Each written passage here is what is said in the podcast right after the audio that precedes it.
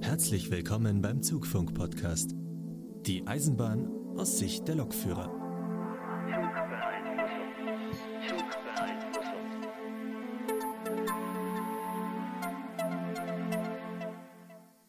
Ja, hallo und herzlich willkommen hier zur zwölften Ausgabe des Zugfunk-Podcasts.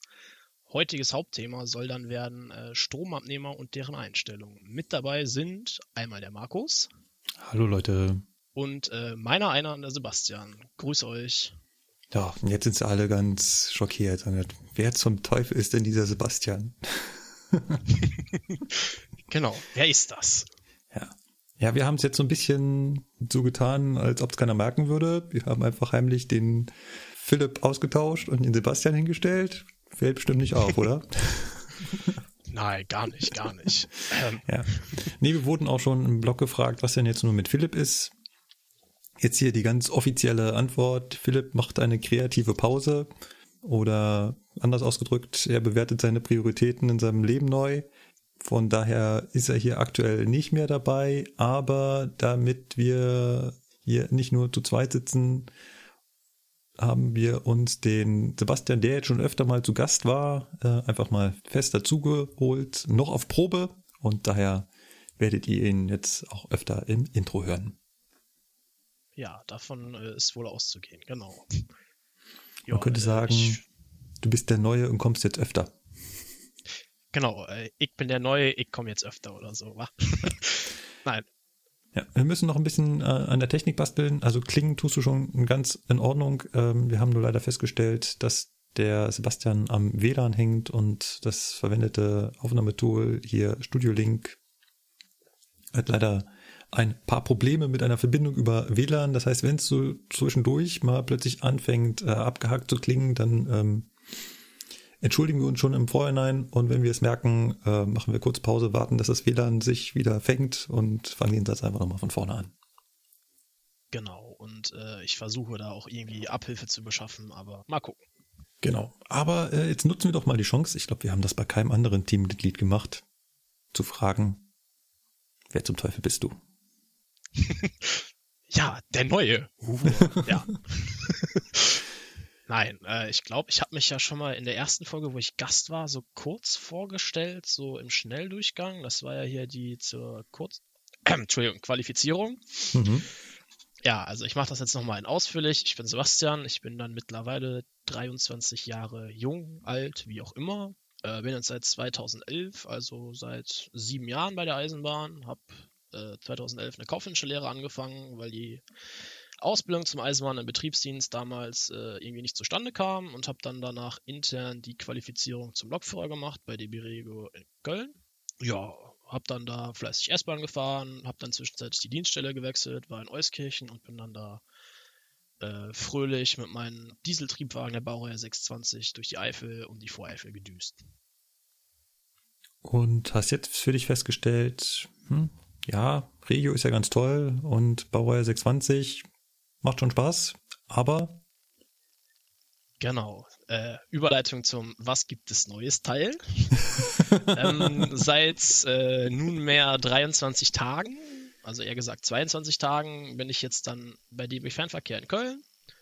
Also ich hatte am 2.1. um 9 Uhr ganz human meinen ersten Arbeitstag äh, kriege jetzt den Kopf quasi nochmal von neuem aufgeschraubt und jede Menge Wissen da im äh, Druckverfahren reingeprügelt, weil das ist echt nicht wenig. Letzte Prüfung wird dann sein im Mai, Ende Mai 25. haben wir dann da äh, ICE 3. Und bis dahin mehr oder weniger durchgehend mit einem größeren Leerlauf Ausbildung. Also, was haben wir denn da so? Wir hätten jetzt Bremsprobe haben wir jetzt aktuell, die Ausbildung dann, dann kommt die Woche drauf folgt LZB, dann kommen Lok, Steuerwagen, ja. Und das ist schon ordentlich, was da an Wissen so vermittelt wird nochmal. Das ist eine ganze Menge hintereinander, das glaube ich auch. Ähm, heißt es oh, dann, ja. bist in dem gleichen Laden wie Lukas?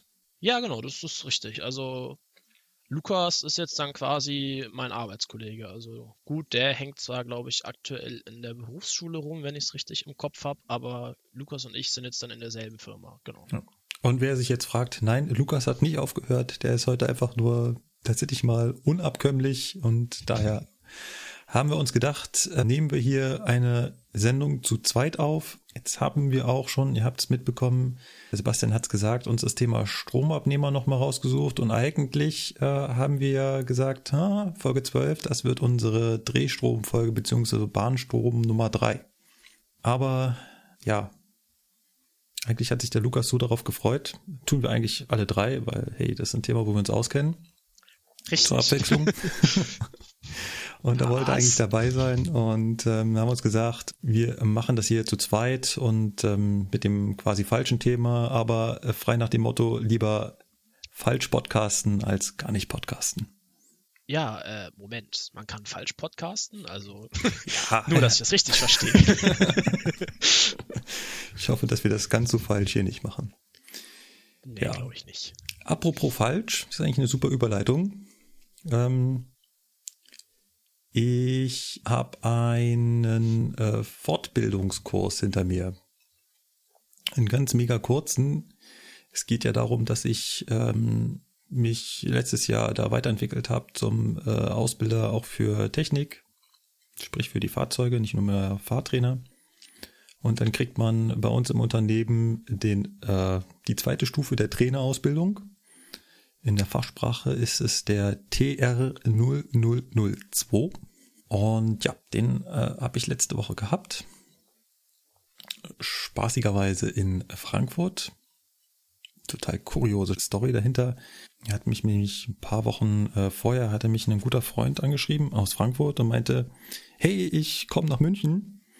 Äh, oh cool, äh, wann denn? Ja, hier am Oh, warte mal, da habe ich ähm, irgend so einen äh, Lehrgang. Muss ich mal gucken, wo der ist. Ich ahne, worauf das hinausläuft. Ja. Scheiß Schicksal, du. ja, wieso ist das manchmal? Ja, war äh, sehr, sehr ähm, spannend und interessant eigentlich äh, der Kurs. Vor allem, was inhaltlich da ja behandelt wird. Da geht's vor allem jetzt um wirklich praktisch Unterricht halten. Das TR 0001 war ja mehr ein Kommunikationstraining. Und jetzt ging es also wirklich darum, um Unterricht erhalten und vor allem der Umgang mit Störungen. Sprich, wenn man Kandidaten im Unterricht hat, die nicht das machen, was sich der Trainer so wünscht und wie man darauf reagiert. Leider hat, äh, ja, das war so ein kleiner Lacher, also deswegen auch die Überleitung. Unser Trainer da war nicht so ganz der Held. Er hat es noch nicht mal geschafft, mit den Störungen in seinem eigenen Seminar umgehen zu können. Er hatte bestimmt keine Störliste, deswegen. ja, der Lokführer, der Lokführer hätte äh, da mit der Störliste gearbeitet, aber eigentlich, ja, das ist, das Seminar ist halt relativ lang und da waren halt viele, die ähm, ja aus der, sag ich mal, Umgebung gekommen und ähm, die halt, halt kein Hotel hatten. Und da ging es halt um wirklich um die Arbeitszeiten und dann wird halt immer diskutiert, wie das immer so ist. Äh, wann man dann nach Hause gehen kann, wenn man den Heimweg antritt und man muss ja noch so und so lange fahren. Und das, das ist ein Thema, das hast du immer. Ob du jetzt hier, ja, ob du hier so einen Kurs hast oder ob du einfach nur irgendwo den regelmäßigen Fortbildungsunterricht hat, hast, äh, er fängt immer mit der Diskussion über die Arbeitszeiten an, wann man denn fertig ist. Und das ist, gehört eigentlich zum Trainer einmal eins, dann damit umgehen zu können, weil die Diskussion kommt immer.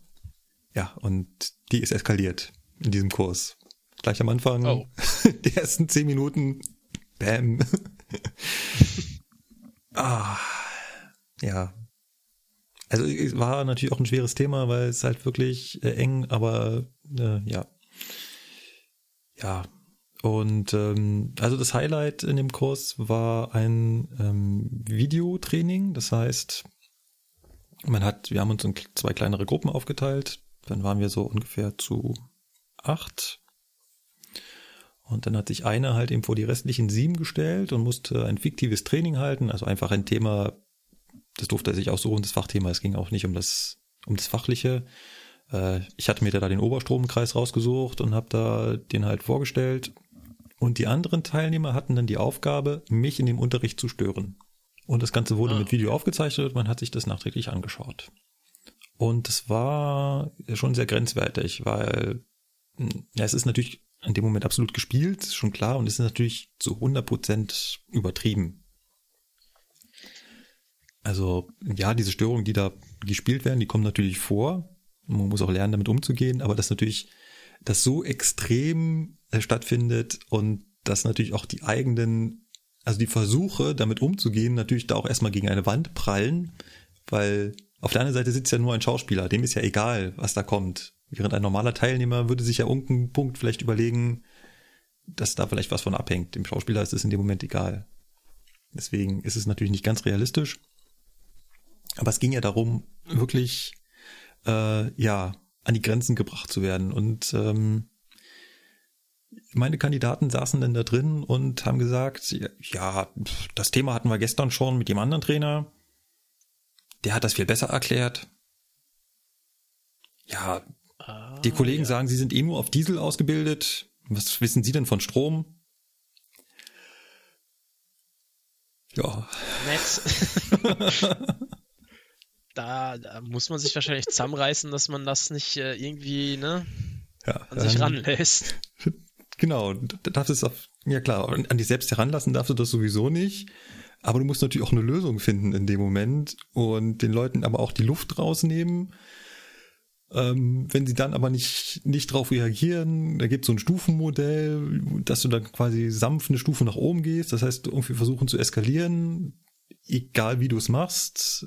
Du kannst aber auch damit arbeiten, dann sagen, du kannst dich ganz rausnehmen und zu sagen, es hat eine Teilnehmerin gemacht, das hat, hat super funktioniert. Äh, die hat dann gar nichts mehr gesagt, dann ist der Raum relativ ruhig geworden. Und dann hat sie gesagt, wisst ihr eigentlich, wie schwer ihr mir das hier macht?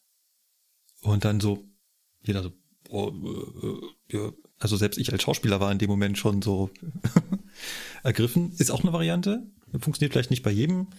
Ähm, ist aber auch eine Variante, damit umzugehen. Man kann natürlich auch äh, seinen, was ich, Schlüsselbund nehmen und auf den Tisch hauen und ähm, sagen. Geht äh, natürlich auch.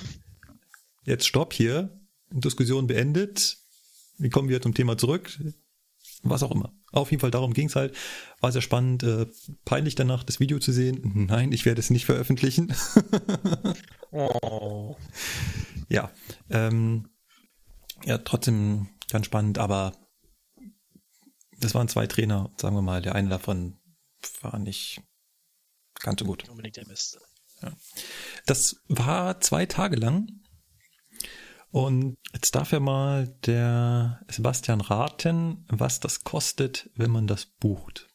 Also was hat mein Unternehmen, DB Regio Bayern, für mich bezahlt, dass ich da zwei Tage bei diesem DB Trainingkurs teilnehmen darf? Für zwei Tage? Ja, also ohne Hotel. Hotel kommt noch dazu. Und ohne, ohne Anfahrt. Wirklich nur das Seminar. Also nur die, das reine DB Trainingsseminar? Ja. Äh, keine Ahnung, das wird wahrscheinlich teuer gewesen sein. Irgendwie, keine Ahnung, 2000 Euro oder so? Okay, jetzt kann es nicht, nicht ganz so viel, aber einen Tausender. Wie viel? 950 äh, Euro und 81 Cent. Was? Für zwei Tage? Okay. Für zwei Tage. Ich glaube, ich werde auch Trainer bei DB Training. Die scheinen ja echt einen guten Stundenlohn zu kriegen. Okay, das ist nochmal ein anderes Thema, aber ich erzähle jetzt hier auch keine Internas. Ihr braucht nur mal nach TR0002 googeln. Ja, genau, das ist ja auch. Trainingsseminare, da wirklich jeder buchen. Da steht halt ein Preis drunter. Genau, da könnte sich jeder mit einkaufen, wenn man das denn wollte. Ja, also wenn ihr irgendwie Interesse daran habt, Trainerausbildung ist auch günstig, hat auch nichts mit der Bahn zu tun. Also klar, ihr werdet dann wahrscheinlich ganz viel mit Bahnern da drin sitzen und äh, den Oberstromkreis erklärt bekommen. Aber äh, das Seminar an sich hat nichts mit der Bahn zu tun. Jo. Ja. Ähm, ist das dann eigentlich auch schon hier diese IHK-Zertifizierung schon oder kommt das? Ähm, nee, das war, das war glaube ich, als Prüfer, ne? Genau, das, genau, jetzt, da gibt's, kann ich auch ganz kurz erklären. Das sind zwar unterschiedliche Sachen. Du kannst einmal als IHK-Prüfer zertifiziert werden. Wie das funktioniert, keine Ahnung. Aber es gibt auch noch den, äh, zertifiziert, den zertifizierten Trainer. Und ja, das ist der Weg dahin. Ah, okay. Das war jetzt gerade Modul 2. Wenn man ähm, Modul 3 und Modul 4 auch noch macht, dann kann man danach die Trainerzertifizierung machen. Und ah, okay. das ist zum Beispiel beim Fernverkehr Voraussetzung, um dort Ausbilder zu werden. Genau, das habe ich so schon aus den Gesprächen mit unseren äh, Ausbildern mitbekommen. Also, dass die alle zertifiziert sein müssen, weil sonst äh, nichts. Genau. Soweit werde ich aber in absehbarer Zeit nicht kommen. Ja, also ich glaube, das liegt dann auch hier wieder mit äh, internen Regelungen beim Fernverkehr zusammen, dass da Ja, jeder ja. zertifiziert sein muss. Ja, ja, klar. Das ist halt der Anspruch, der den äh, da der Fernverkehr an sich selbst hat. Ja, das äh, war mein Erlebnis. Äh, viel von Frankfurt habe ich nicht gesehen. Ähm, das, dafür war relativ wenig Zeit und es war halt, ja, war, war schon anstrengend. Also wir sind dann abends noch schnell in eine, in eine Burgerbude da gegangen, äh, in eine nicht-amerikanische Burgerbude und äh, dann ins Hotel und äh, ja, war auch nur ein Zwei-Sterne-Hotel. Oh, oh. Nö, war aber trotzdem äh, ganz spannend und war auch inhaltlich, äh, fand ich das äh, sehr spannend, äh, deutlich interessanter als das Kommunikationsdingens beim ersten Mal. Und auch wirklich schön zu sehen, wie die Leute da unterschiedlich mit umgegangen sind. Also einige haben, so wie ich, halt versucht, darauf rea zu reagieren und haben dabei mehr oder weniger versagt. Und andere haben es dann so ein bisschen über sich ergehen lassen. Ja, da hat halt auch jeder seinen individuellen Ansatz, ne? Also, Ja, ja, ja, ganz klar, ganz klar. Ähm, wird auch da so beigebracht. Also so ein bisschen Theorie hat man ja auch drumherum. Da geht's auch so um unterschiedliche Trainertypen und es gibt halt Leute, die kommen damit besser klar, sich halt eben dahinzustellen und zu sagen, wisst ihr eigentlich, wie schwer ihr mir das macht? Und andere kommen halt viel besser damit klar, dass sie ähm, aber komme was will, ihren Stoff da durchziehen oder andere wollen halt mehr auf den Tisch hauen. Gut, machen wir da ein Häkchen dran, das zu unserem Vorgeplänkle. Ähm, ansonsten ähm, Status bei mir ist gerade, äh, ja, wir sind hier in München gerade nicht so glücklich. Ähm, wir haben das in der letzten Folge nicht erwähnt gehabt, aber wir hatten ja Fahrplanwechsel. Und da wurde meine Einsatzstelle leider zu einer äh, zu einer Ein-Strecken-Einsatzstelle degradiert. Hm, Das scheiße. ja, das trifft es ganz gut. Wir fahren jetzt also nach Füssen. Und Das da ist der. Satz beendet. Toll. Ja, ist eine schöne Strecke und es gibt wahrscheinlich viele Menschen auf der Welt, die sagen, das ist doch total geile Strecke. Und die fahrt da mit der Ja. 218 hin? Ja, wir fahren da mit der Ja. 218 hin. Ja, äh, Ja, aber, aber wenn man das nur macht, richtig. ich, ich fühle gerade sehr mit dir, weil ich hatte das ja äh, bis letzten Monat auch noch. Wo ich mir immer an nur musste, ja, was willst du eigentlich? Eifel ist doch total schön. Ja, aber wenn man halt kaum in die Eifel fährt, sondern immer nur 34 Kilometer S-Bahn-Betrieb mit dem Dieseltrecker, ja. Nein, das ist, das ist blöd. Also das ist, Abwechslung ist schon wichtig in unserem Job. Und wenn Ja. das einem auf einmal weggenommen wird, ist das schon irgendwie. hm, Das ist, das ist ja so, so der. Punkt. Ja? Man, man kennt es eigentlich anders. Also wir hatten halt vorher, ähm, ja, eigentlich ist es ja in, letzter, in den letzten Jahren schon schlechter geworden. Also wir hatten jetzt noch zwei Strecken. Wir fahren auch noch ein bisschen Fugger. An ja, drei, an drei von sieben Tagen gibt es eine Schicht, wo wir Fugger fahren. Aber mehr, um die Streckenkenntnis zu erhalten. Ähm, da gab es früher auch mal mehr, aber bisher hatten wir dann halt zumindest noch Memmingen und Füssen. Jetzt ist Memmingen weggefallen. Und wir hatten halt 218 und 245. Jetzt ist 245 weggefallen. Hä? Wie die ist weg?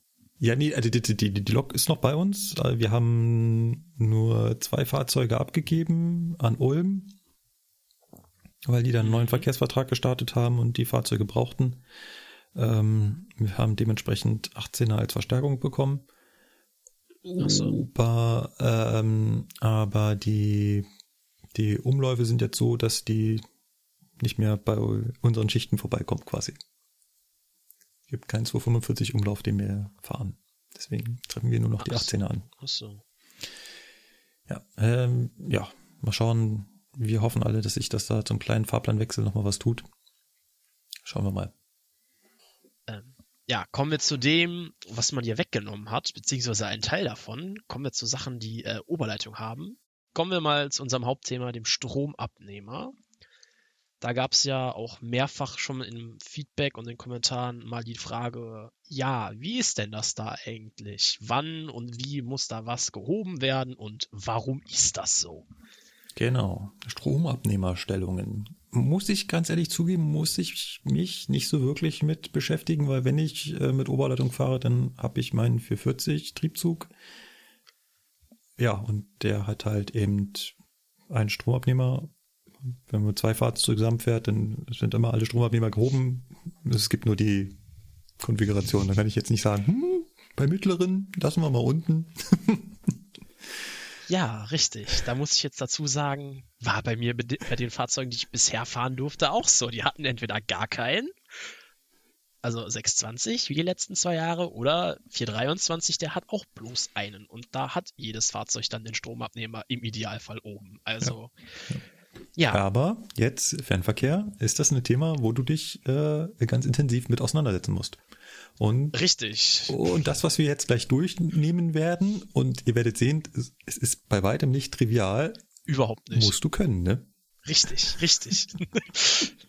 das ist natürlich auch so, wir wären ja nicht bei der Eisenbahn, wenn es nicht äh, zur Regel jede Menge Ausnahmen gäbe. Ja, ja. Genau, weil, weil die Regel an sich, die ist noch relativ eingängig. Genau, die ist in, eigentlich ziemlich einfach. Diese besagt nämlich erstmal grundlegend, dass immer in Fahrtrichtung der hintere zu heben ist. Wenn mhm. wir mit einer Lok fahren. Ja, warum eigentlich? Damit, wenn, wenn der vordere, äh, wenn der Stromabnehmer kaputt geht, er nicht den hinteren mit kaputt macht. Also wenn der vordere oben wäre, uns als Beispiel, und wir nehmen einen Bau, einen Ast mit oder so, oder der geht halt aus irgendeinem Grund kaputt, könnte es ja passieren, dass er dann den hinteren Stromabnehmer mit kaputt haut dann hätten wir gar keinen mehr. Ja, ja. Das ist ähm, so der Hauptgrund. Ähm, ich habe noch einen Grund gelesen. Bin ich bisher auch nicht so drauf gekommen, aber ist relativ nachvollziehbar.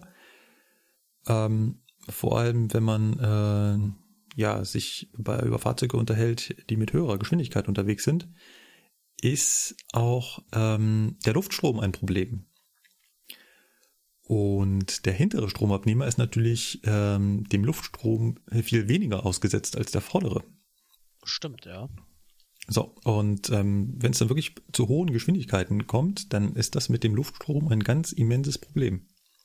Ja. Ähm, wir werden ja gleich auch nochmal zum Thema Anpressdruck kommen. Das ist nämlich ganz elementar bei diesen Stromabnehmerstellungen.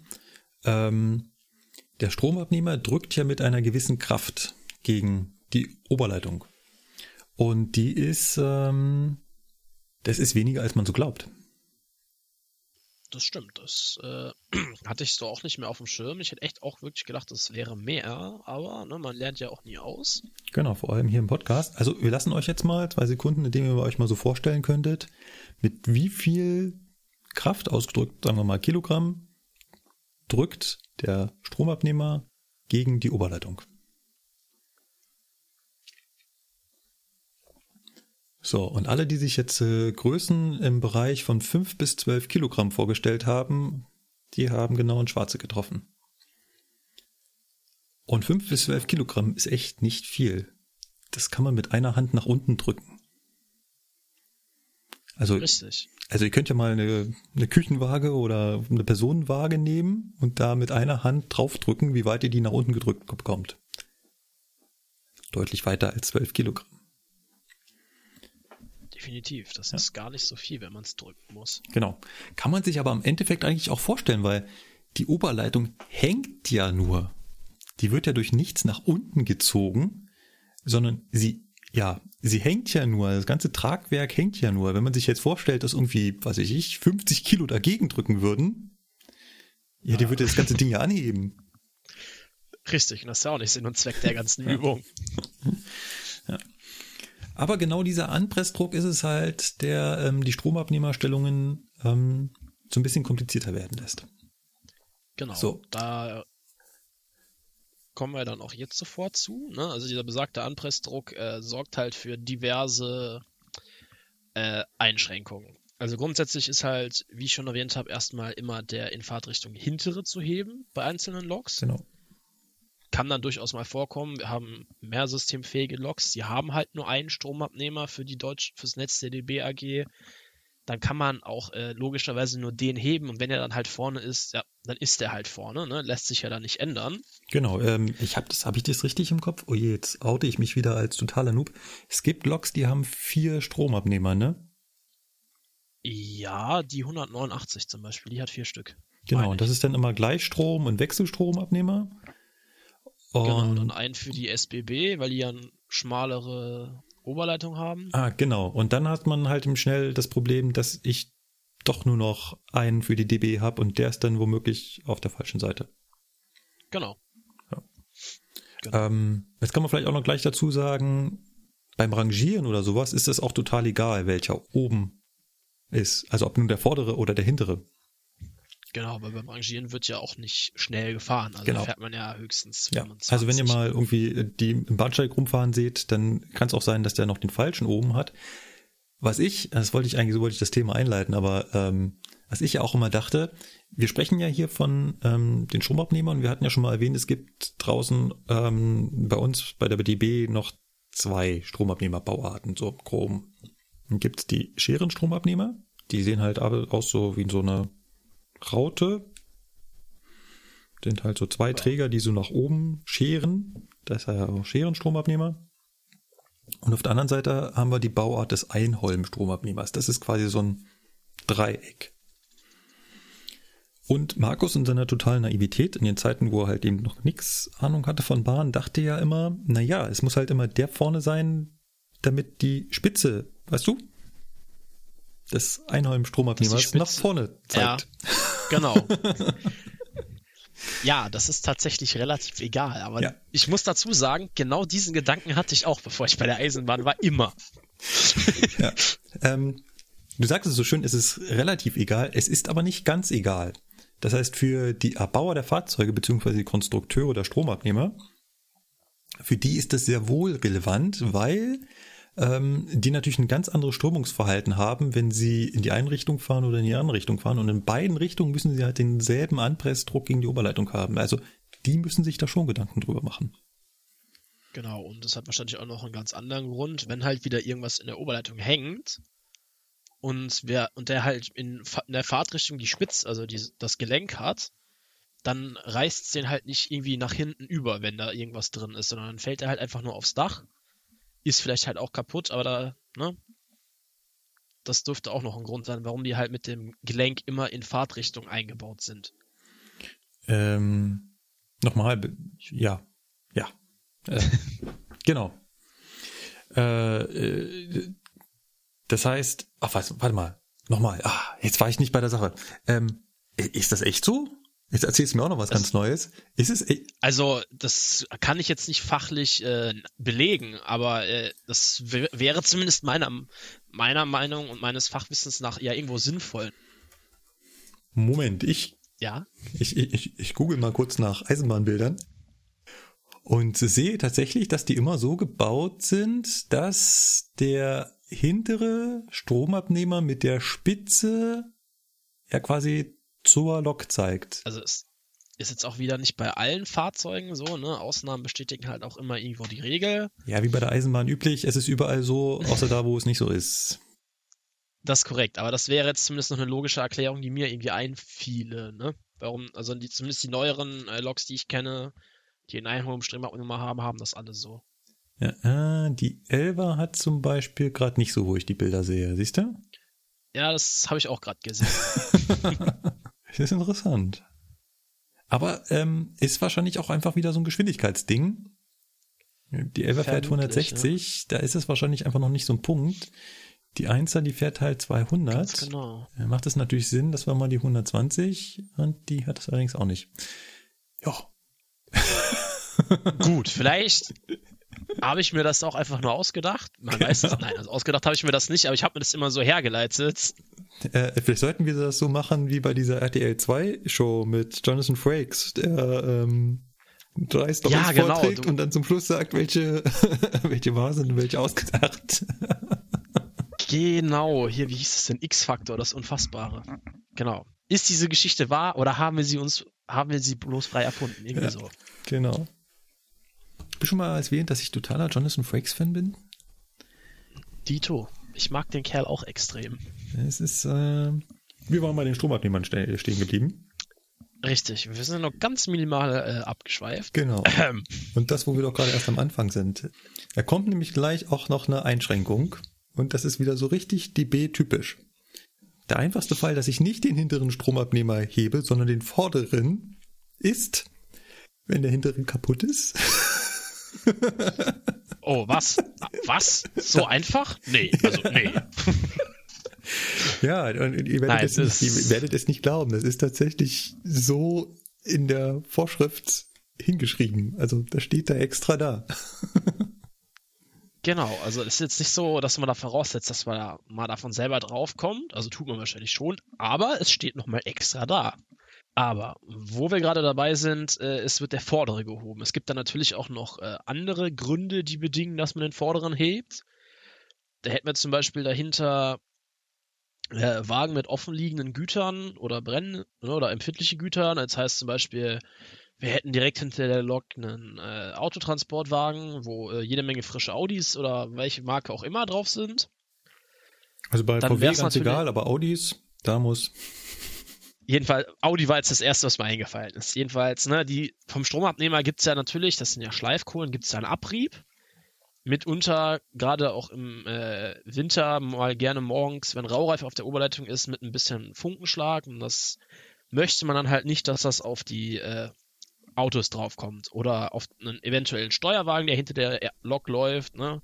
Weil das gibt ganz fiese Einbrandspuren in der Scheibe, die du nie wieder rausbekommst. Ja. Beziehungsweise auf den Autos, beziehungsweise auf den Kesselwagen, die dahinter laufen. Genau, ne, wäre halt auch eher so semi-gut, wenn da irgendwelche äh, Funken und glühenden Abbröckelungen vom Stromabnehmer auf einem Kesselwagen mit äh, hochentzündlicher oder explosiver Ladung landen. Das wird einmal kurz ganz hell und dann äh, wird es irgendwann blau blinkend. Wie sagte Robert so schön, technischer Geruch. Genau, das äh, ist ein, immer eine sehr gute Beschreibung. Ich, ich liebe diese Aussage mittlerweile sehr. Es leuchtet kurz auf und danach gibt's technischen Geruch. Genau. ja, ä- ähm, was ich gerade schon erwähnt hatte, ne, kommt jetzt die nächste Ausnahme zur Regel. Ich hatte ja gerade schon mal ange angesprochen, äh, Raureifbildung. Die bedingt zum Beispiel, dass man halt mit beiden Stromabnehmern oben fahren muss, wenn man mehrfach äh, Zugkraftunterbrechung hat oder der Hauptschalter gefallen ist, weil halt der Bügel kurzzeitig keinen Kontakt mehr hatte. Und dann sind halt beide Stromabnehmer zu heben. Und das bedingt dann halt, dass man nur noch 110 km/h fahren darf. Genau. Also Egal ob. Ja, Ja. ja, also du wolltest gerade noch sagen, egal ob Schere oder ähm, Einheimstromabnehmer. Und dann habe ich dich unterbrochen und wollte noch dazu sagen, dass es gar nicht so ungewöhnlich ist, dass der Kontakt von Oberleitung zu Stromabnehmer abbricht. Also das passiert laufend, aber es ist halt nur so kurzzeitig, dass ähm, die Elektrik in der Lok das nicht mitkriegt. das nicht mitkriegt. Also es ist unter, wie hieß das in der Unterlage, ähm, ich glaube unter einer Sekunde darf das, kommt hin, ja. müsste ich mir vielleicht nochmal raussuchen, ähm, darf das schon passieren und das passiert halt auch. Das ist äh, gar kein Thema. Ähm, Gerade bei Raureifbildung habe ich halt schon mal, dass der Bügel ein bisschen wegspringt oder dass ich da eine Unterbrechung habe. Dafür habe ich aber einen Zwischenkreis in der Lok, kriegt er nicht mit. Genau. Oder Aber- auch bei der Schnellfahrstrecke bei 300, da neigt der Bügel auch dazu, mal kurz äh, keinen Kontakt zu haben. Das ist ganz normal. Ne? So, ist jetzt auch nicht dramatisch. Genau. Wenn das aber zu stark auftritt, vor allem halt eben bei stark vereister Oberleitung, dann habe ich den äh, Punkt, dass ich ähm, ja dann den zweiten Stromabnehmer zusätzlich heben kann. Und dann habe ich halt eine Lok, die mit beiden gehobenen Stromabnehmern fährt. Und dann hast du schon so schön gesagt, habe ich halt eine Geschwindigkeitsbegrenzung. Und da könnte man sich natürlich fragen, wo kommt das her? Und das kommt natürlich genau aus diesem, und wir hatten es am Anfang angesprochen, von diesem Anpressdruck. Weil jetzt muss man sich natürlich vorstellen, dass jetzt beide Stromabnehmer gleichzeitig mit ihrer Kraft, wir hatten es fünf gesagt, fünf bis zwölf Kilogramm dagegen drücken. Und jetzt heben die natürlich die Oberleitung schon ganz schön hoch. Und wenn ich jetzt zu schnell fahre, dann entstehen ähm, ja Wellenbewegungen in der Oberleitung und die sollen möglichst verhindert werden. Also da könnte sich das ganze Tragwerk aufschaukeln. Also du genau. hast da wirklich, wenn du hast da wirklich so eine Wellenbewegung drin. Ähm, ich könnte womöglich auch äh, ja das Nachbargleis damit noch äh, betreffen, weil wenn die an so einem Tragwerk aufgehangen ist und nicht einzeln, dann überträgt sich das auch noch womöglich. Also das ist wirklich darauf ausgelegt, dass der Stromabnehmer dann nur ganz sanft gegendrückt. Und wenn ich jetzt plötzlich mit zwei Stromabnehmern dagegen drücke, habe ich halt eine viel stärkere Auslenkung ähm, der Fahrleitung nach oben. Und äh, ja. die daraus resultierende Wellenbewegung möchte ich möglichst verhindern. Ja, das ist auch äh, gar nicht mal so ähm, ungefährlich, diese Springerei. Ne? Also das klingt jetzt vielleicht so, ja, mein Gott, dann springt das halt ein bisschen, aber nee, nee, das ist schon böse. Ganz, ganz böse. Ja. Genau, dann kommen wir jetzt dann zum Thema Doppeltraktion. Wenn halt beide Loks an der Spitze sind, dann dürfen wir generell 140 fahren, egal ob Einholm oder nicht Einholm. Kommt halt auch wieder dadurch, dass dann halt die Stromabnehmer in einem relativ geringen Abstand an die Oberleitung drücken. Dann auch wieder die Gefahr bestünde, wenn wir schneller wie, 2, äh, wie 140 fahren würden, dass dann wieder diese Wellenbildung eintreten würde. Gibt genau. natürlich zu dieser Ausnahme noch eine Ausnahme, weil es so schön ist. Das Ganze gilt natürlich dann wieder nicht auf Schnellfahrstrecken, weil die haben eine etwas andere Oberleitungsbauart, die halt auf die hohen Geschwindigkeiten ausgelegt ist. Und die verkraftet das dann auch, dass wir da mit äh, 200 km/h mit lokbespannten Zügen, beziehungsweise mit 220, wenn wir hier diesen Metronom, alten Metronompark haben, langfahren. Die Loks davon dürfen halt 220 fahren, das sind äh, vier Loks der Baureihe 101, die sind auf 220 km/h zugelassen. Die dürften in Doppeltraktion damit 220 über die Schnellfahrstrecke fahren. Und ähm, um jetzt dann Fragen vorwegzugreifen, also als Schnellfahrstrecke definiert sind Strecken, auf denen mehr als 200 km/h gefahren werden kann. Das sind dabei die folgenden Strecken laut aktuell gültigem Regelwerk. Äh, das wäre einmal Hannover-Würzburg, also hier die Schnellfahrstrecke über Kassel. Dann Mannheim-Stuttgart inklusive der Abzweigstellen. Karlsruhe-Offenburg, Köln nach Düren, dann Köln-Frankfurt Flughafen. Äh, die, Schnellfahrstrecke von Rathenow, Lehrte und von Rathenow nach Wolfsburg. Das ist hier von Berlin nach Hannover und von Berlin nach Göttingen und die Schnellfahrstrecke Nürnberg-Ingolstadt und dann ist da jetzt im Dezember noch dazu gekommen die Schnellfahrstrecke VDE 81 im Osten. Das wären die Schnellfahrstrecken, da darf dann auch schneller gefahren werden in Doppeltraktion mit Loks. Gut. Jetzt hätten wir dann den Fall, also in Doppeltraktion ist dann auch, das habe ich jetzt vergessen zu erwähnen, die Stromabnehmer so einzustellen, dass an der ersten Lok der erste und an der zweiten Lok der hinterste Stromabnehmer gehoben Also so, dass man den ne, maximalen halt Abstand hinkriegt. Genau, also es ist immer zu schauen, dass der Abstand zwischen den beiden Stromabnehmern so groß wie möglich ist. So, jetzt komme ich aber wieder und frage, ja, was ist denn aber, wenn ich denn hinter der Doppeltraktion gleich wieder den äh, hochbrennbaren Kesselwagen habe? Genau, dann kommen wir wieder zu Fall 1. Dann muss nämlich wieder der vordere gehoben werden an beiden Fahrzeugen. Das heißt dann natürlich wieder, wir haben wieder einen verringerten Abstand zwischen beiden Stromabnehmern. Das heißt, wir dürfen bei Einholm-Stromabnehmern 140 fahren und bei Scherenstromabnehmern dann leider nur noch 100. Weil wegen Scherenstromabnehmer sind halt durch ihre Bauart ein bisschen empfindlicher, was Springen angeht. Ja, und bei einer Doppeltraktion von der Baureihe 182, auch bekannt als Taurus, dürften wir dann nur 120 km/h fahren. Warum das so ist, kann ich jetzt nicht beurteilen. Ich habe die Lok nicht. Ja.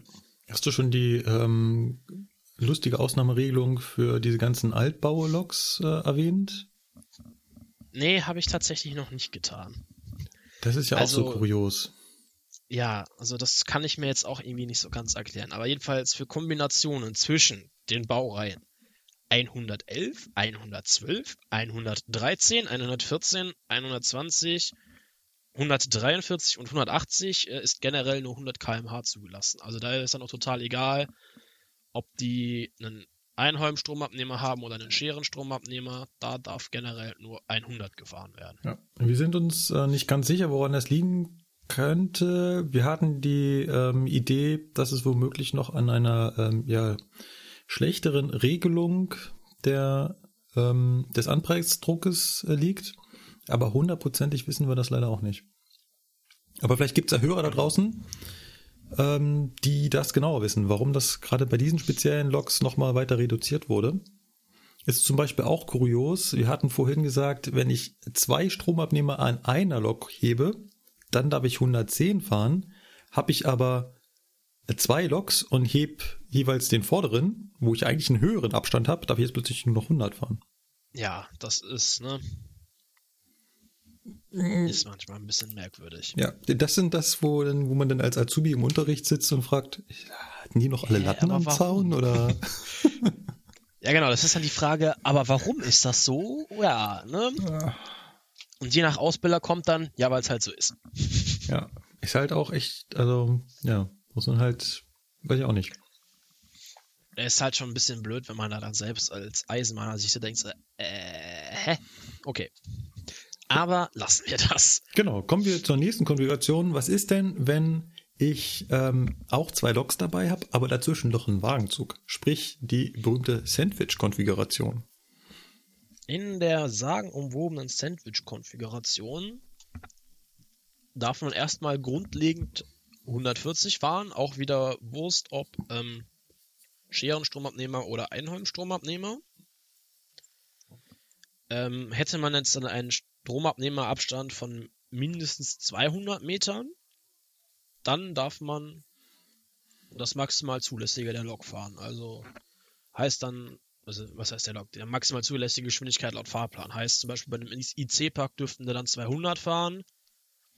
Und äh, wäre die Wagenlänge unter 200 Metern, müssten halt entsprechend die Geschwindigkeitsbeschränkungen beachten, die ja. damit einhergehen. Genau, dann haben wir halt einfach, also wenn es mehr als 200 Meter dazwischen liegen, haben wir halt einfach wieder diesen Effekt, dass da dieser erhöhte Anpressdruck von zwei ähm, Stromabnehmern dann nicht mehr, nicht mehr die Rolle spielt. Ganz genau, ganz genau. Im Prinzip war es das so im Großen und Ganzen. Jetzt kann man sich natürlich vorstellen, wir haben eine Kombination von Stromabnehmerstellungen bei Doppeltraktionen noch nicht gehabt. Also wir hatten Doppeltraktion im Regelfall immer so weit wie möglich auseinander. Das heißt immer die vordere und hintere. Dann hatten wir die Ausnahme. Ich habe irgendwie Gefahrgut hinter mir, dann habe ich also vordere und vordere.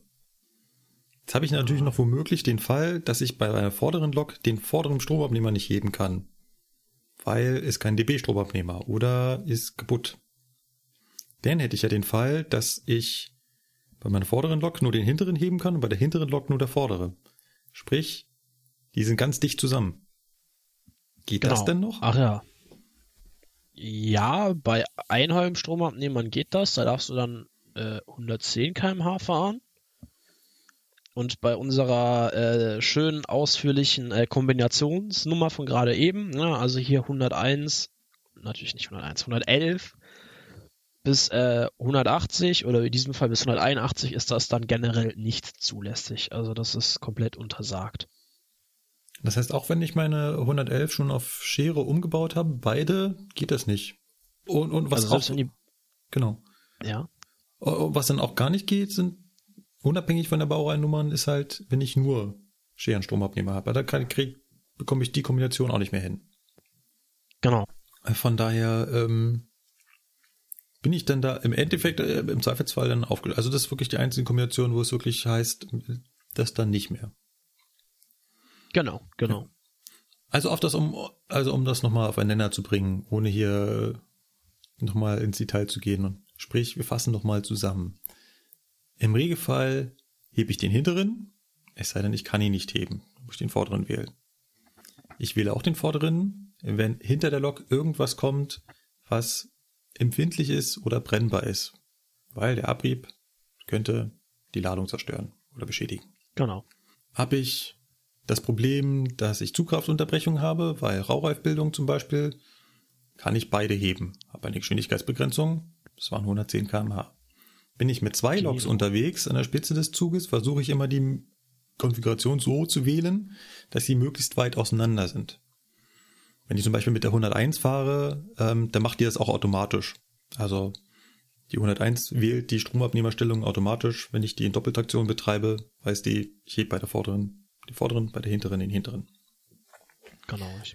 Und ähm, hier natürlich wieder die Abweichung. Wenn ich wieder irgendwas hinter mir habe, was empfindlich ist, dann kann ich natürlich den hinteren Stromabnehmer nicht wählen und muss natürlich wieder den vorderen wählen.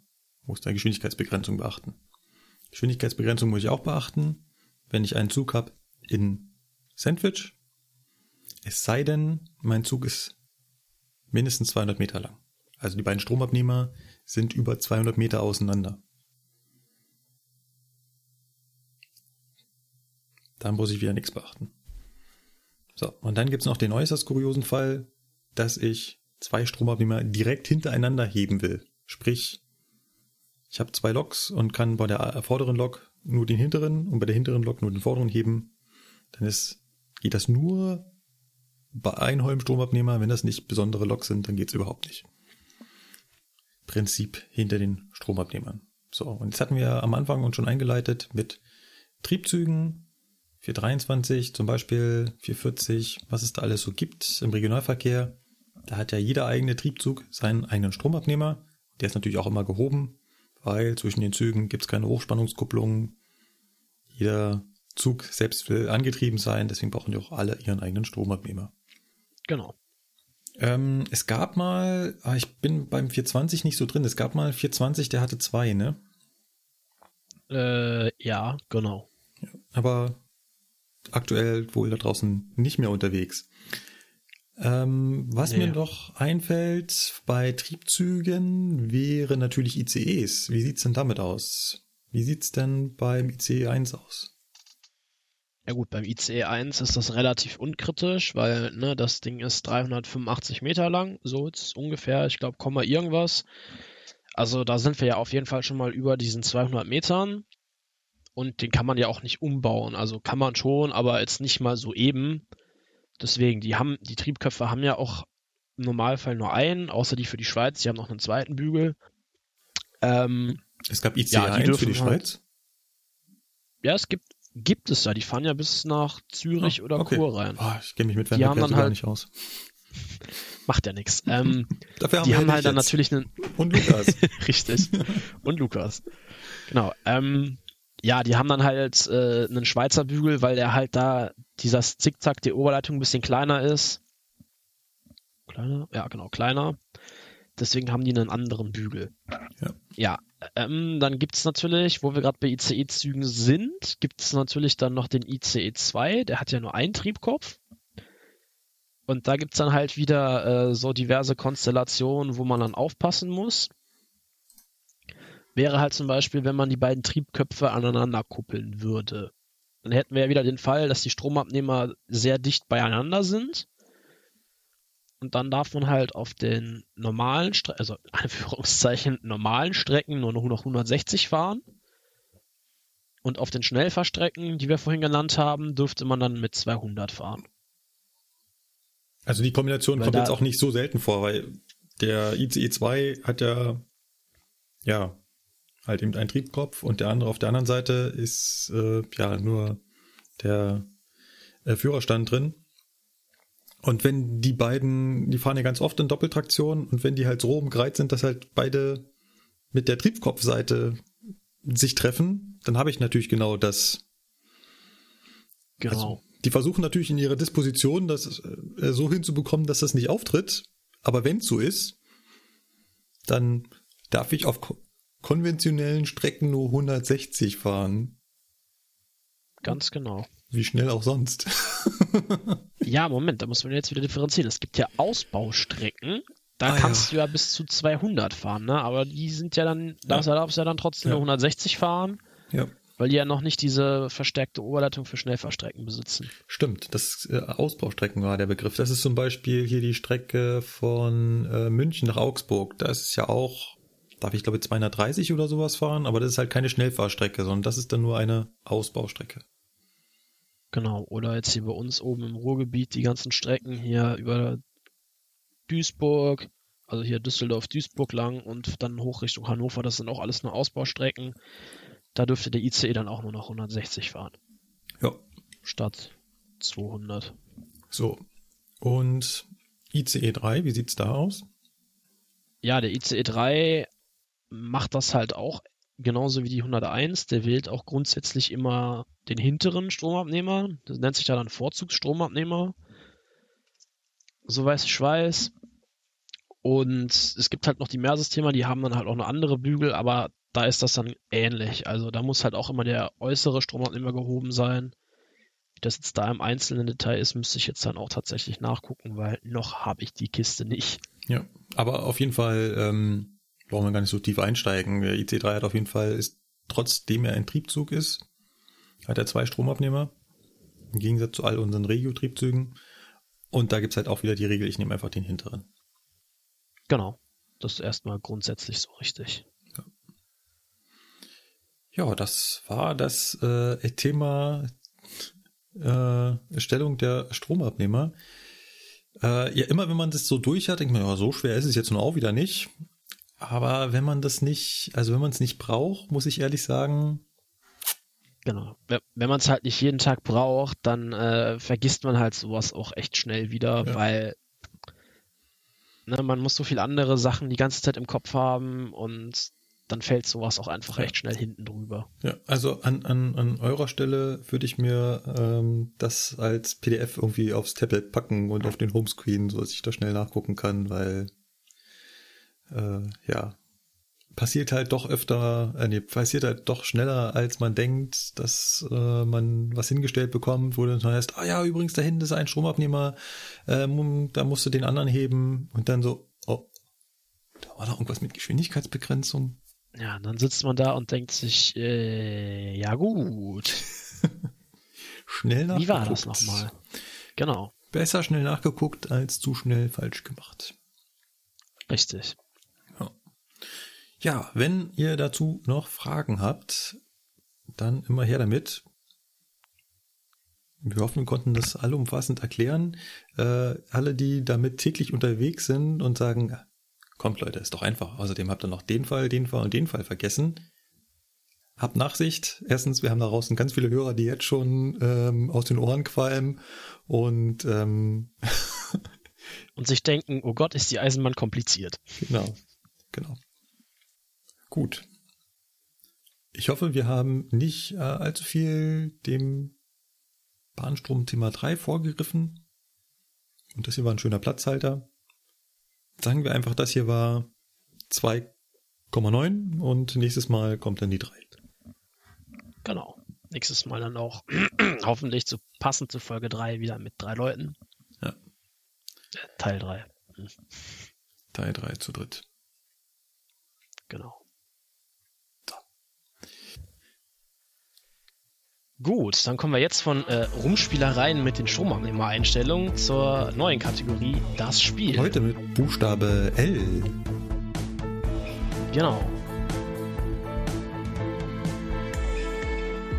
Und ähm, ah, ich musste mir jetzt natürlich wieder ganz schwer machen und habe mir so richtig das Hammer-Thema rausgesucht.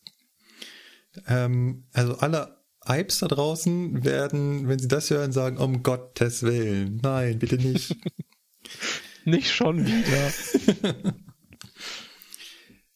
mein Begriff ist das Lastgrenzenraster. Und alle unsere Cargo-Zuhörer werden jetzt sagen, yes! Und alle Leute, die aus dem Personenverkehr wie meine einer so, was zum Teufel war das noch gleich? Ist ähm, ein Thema, kommt in der EIB-Ausbildung ran, aber bei uns im Personenverkehr halt nur in der Berufsschule. Ist das noch nicht mal in der IHK-Zwischenprüfung dabei? Äh, na doch, da, da könnte es schon rankommen, weil das ist ja, da wird ja auch zwischen Äh, da wird ja auch Berufsschulkrams abgefragt. Aber es ist halt, wurde nie im, äh, im Unternehmen erwähnt. Ja, gut. Worum geht's? Das Lastgrenzenraster ist eine Anschrift auf Güterwagen und zeigt an, wie stark ich den Güterwagen beladen darf, abhängig von der Streckenklasse, die befahren werden soll und der Geschwindigkeit, mit der der Wagen unterwegs sein kann. Das habt ihr draußen alle schon mal gesehen. Wenn irgendwo ein Güterwagen steht, seht ihr das. Das ist so ein, ja, es ist eine Tabelle. Die ist in Spalten und in Zeilen aufgeteilt. Hat meistens mehr Spalten als Zeilen.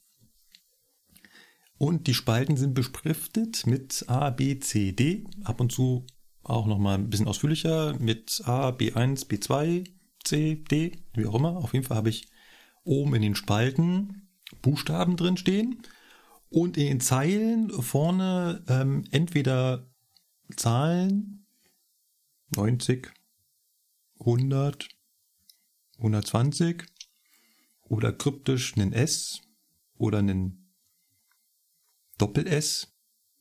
Wir haben in der DDR noch gelernt, wir dürfen nicht SS sagen im Unterricht. Ach so. Kann ich mich noch gut dran erinnern. Hieß es immer, nein, SS sagt man nicht. Ja, aus historischen Gründen. Ja. Ich weiß, das habe ich als kleiner People damals nicht verstanden. Mittlerweile weiß ich zumindest, wo es herkommt. Genau. So, und in der Tabelle stehen jetzt äh, lauter Zahlenwerte. Und die Zahlenwerte, die da drin stehen, das sind die Tonnen, mit denen ich so einen Güterwagen beladen kann. Und was sagen jetzt oben die Buchstaben aus? Das sind die Streckenklassen. Die Strecken der DB sind in Streckenklassen aufgeteilt. Abhängig davon, welche Achslast und welche Meterlast sie aushalten. Achslast kann man sich noch ganz einfach erklären. Das ist halt eben, wie viel Gewicht auf einer Achse lasten darf. Da gibt's die weit verbreitesten sind A, B, C, D. Und Streckenklasse A hat halt eine Achslast von maximal 16 Tonnen. Und Streckenklasse D lässt maximal 22,5 Tonnen zu. Das sind die Buchstaben A, B, C, D. Jetzt gibt's noch Lastgrenzlaster, die haben da noch Zahlen dahinter. Das ist dann die Meterlast. Was ist die Meterlast? Das ist halt eben, wie viel Last pro Meter zugelassen sind. Das ist vor allem wichtig beim Befahren von Brücken. Die Achslast ist mehr so Oberbau, die Meterlast ist, da geht's vor allem um das Befahren von Brücken. So, und wenn ich jetzt weiß, auf der Strecke zu meinem Zielbahnhof habe ich nur Streckenklasse D, dann kann ich halt im Lastgrenzlaster gucken und sagen, den kann ich da vollpacken. Oder wenn ich weiß, okay, der befährt Nebenbahn, da ist äh, Streckenklasse A oder Streckenklasse B, da muss ich die halt dementsprechend weniger beladen. Und da kann ich in dieses Lastgrenzlaster reingucken. Und dann haben wir ja noch gesagt, gibt es auch Zeilen im Lastgrenzlaster und das ist die Geschwindigkeit. Wenn da also zum Beispiel eine 90 steht, dann heißt das, dass diese Beladung für 90 kmh gilt. Lustigerweise gibt es dann auch noch einen Lastgrenzenzusatzlaster. Es ist oh ja, weil es wäre ja alles langweilig, wenn es einfach ist.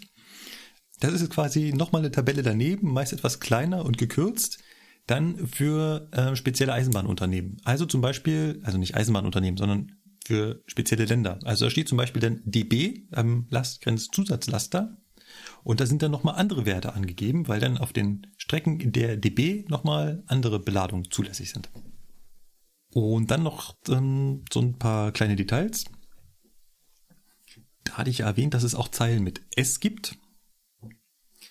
S steht für 100 kmh und SS steht für 120 kmh. S für schnell und SS für sehr schnell. Wahrscheinlich, oder? ja. Okay. und dann gibt's auch noch äh, Sternchen daneben. Und Sternchen, also zum Beispiel zwei Sternchen daneben, heißt, dass ähm, der Wagen bis 120 kmh lauftechnisch zugelassen wäre, aber bremstechnisch äh, nicht. Aber das alles, ah, okay. das alles muss, ähm, ist eigentlich dem Lokführer scheißegal. Also spielt zumindest für den Lokführer jetzt nicht ganz so eine große Rolle. Das ist vor allem beim Beladen des Wagens wichtig. Weil der Lokführer, der draußen lang geht, der weiß nicht, wie stark der Wagen dann beladen ist. Der guckt sich auch nicht die Ladezettel an, soweit ich weiß. Nur eine kurze Anmerkung an dieser Stelle. Wurden auch schon öfter dazu angesprochen, ob wir nicht mal einen speziellen Themenblock für ähm, Cargo machen können oder einzelne Sendungen dazu und ja, machen wir auf jeden Fall. Ich bin gerade auf der Suche nach Cargo-Lokführern, mit denen wir das machen können und die wir hier in die Sendung holen und die was zu erzählen haben und die werden uns dann auch mal ganz sicherlich noch mal was zu dem Lastgrenzenraster erzählen. Das, was ich bisher erzählt habe, war hoffentlich nicht falsch, sondern das ist das, was ich noch in der Berufsschule gelernt habe. Um das nochmal ganz kurz zusammenzufassen, das ist halt eine Anschrift draußen an Güterwagen, gibt an, wie stark der beladen werden darf, in Abhängigkeit von der Streckenklasse und der Geschwindigkeit, mit dem der Zug unterwegs sein soll. Bei den Geschwindigkeiten ähm, steht oft nur eine mit sinnvollen Werten hinter. Dann gibt's äh, oft noch eine zweite Zeile oder maximal noch eine dritte. Also das ist jetzt kein besonders großes Raster. Und dann gibt's äh, oft eine Zeile auch noch mit äh, 0,0 Tonnen. Das ist dann, äh, ja, mit der Geschwindigkeit darf er dann halt leer unterwegs sein. Ja. Ja. Hattest du das in, dein, äh, in deiner Qualifizierungsmaßnahme zum Lokführer? Äh, ich glaube nicht. Also ich möchte meine Hand jetzt nicht dafür ins Feuer legen, aber ich bin mir recht sicher, dass wir das äh, nicht besprochen hatten. Wie gesagt, wir hatten das im Unternehmen auch nicht. Das war ein Thema, das hat man äh, ja in der Berufsschule. In der Berufsschule könnten ja auch äh, Leute sitzen, die äh, Kargonauten werden. Aber ähm, ja, das ist halt das, was äh, bei mir noch so hängen geblieben ist, beziehungsweise ich gerade heimlich aus dem Buch abgelesen habe. Ist es dann angekommen? So ja, ich habe verstanden, worum es geht. Hab's aber halt auch erst selber zum ersten Mal gehört und musste deswegen auch zwei, dreimal selber nochmal drüber nachdenken und so. Äh, aber ja, ja. Also, war verständlich. Hausaufgabe für alle Hörer da draußen, wenn ihr draußen wieder unterwegs seid und ihr seht einen Güterzug neben euch äh, stehen, langsam vorbeirollen, schaut mal nach diesem Lastgrenzenraster und schaut mal, ob ihr vielleicht entziffern könnt, was es damit auf sich hat. Gut. Was hast du denn rausgesucht? Äh, ich habe ich hab quasi so einen äh, Doppelbegriff rausgekramt, weil das eine mit dem anderen so ein bisschen zusammenhängt. Ja, frei nach Lukas, warum einen Begriff nehmen, wenn man auch zwei nehmen kann? Genau, warum bei einem, einem Begriff sich äh, um Kopf und Kragen regen, weil man das auch bei zwei tun kann. Ja.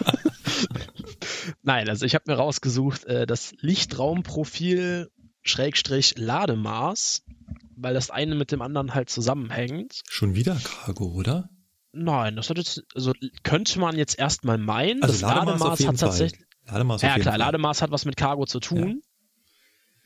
Ja. Unter anderem aber auch mit dem Nahverkehr.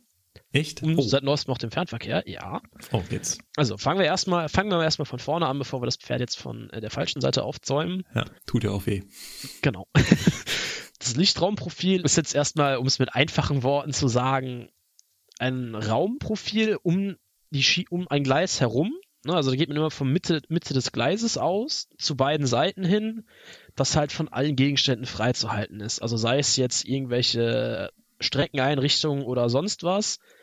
Da sagt man halt, das muss frei sein, weil da die Fahrzeuge halt sich bewegen und auch zum Beispiel in den Kurven neigen sie sich ja, ne? also daraus berechnet sich das Lichtraumprofil. Also das ist quasi der Bereich, wo das Fahrzeug dann lang fahren will. Macht ja auch Sinn. Also ich brauche ja irgendeinen Raum über dem Gleis, wo nichts im Weg ist, keine Brücke, kein Signal, weil da halt der Zug lang will.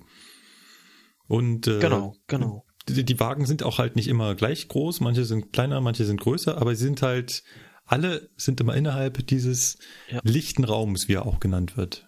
Genau, genau. Also Lichtraumprofil oder lichter Raum. Richtig das ist halt so ein bisschen, es hat jetzt mehr oder weniger halt das Profil von einem Wagen, wenn man so möchte. Woran liegt das? Ja, ganz einfach, dass die Wagen halt dann entsprechend diesem Lichtraumprofil äh, konstruiert werden. Ne? Also das geht von unten, ist es etwas schmäler, geht dann seitlich breit, nach oben wieder zulaufend. So halt in Deutschland auf den Vollbahnen das Lichtraumprofil. Gibt auch andere Lichtraumprofile, wenn man jetzt mal als Beispiel die Londoner U-Bahn hinnimmt. Die hat halt ein kreisrundes Lichtraumprofil, da sieht man auch sehr schön, die U-Bahnen sind ja genauso kreisrund, heißt, die passen da perfekt rein. Hat auch Kostengründe, weil dann fährst du einmal mit deiner Tunnelbohrmaschine da durch den Tunnel, knallst da Mitte die Gleise rein und dann passt das. Ja, so eine Londoner U-Bahn mit Lademaßüberschreitung wird schwer. Äh, bisschen, ja. das, das gibt so komisch kratzende Geräusche, habe ich gehört. Und dann gibt's halt das Lademaß. Das sagt halt einfach mal aus, in diesem Maß, das ist dann ja oben hin rund.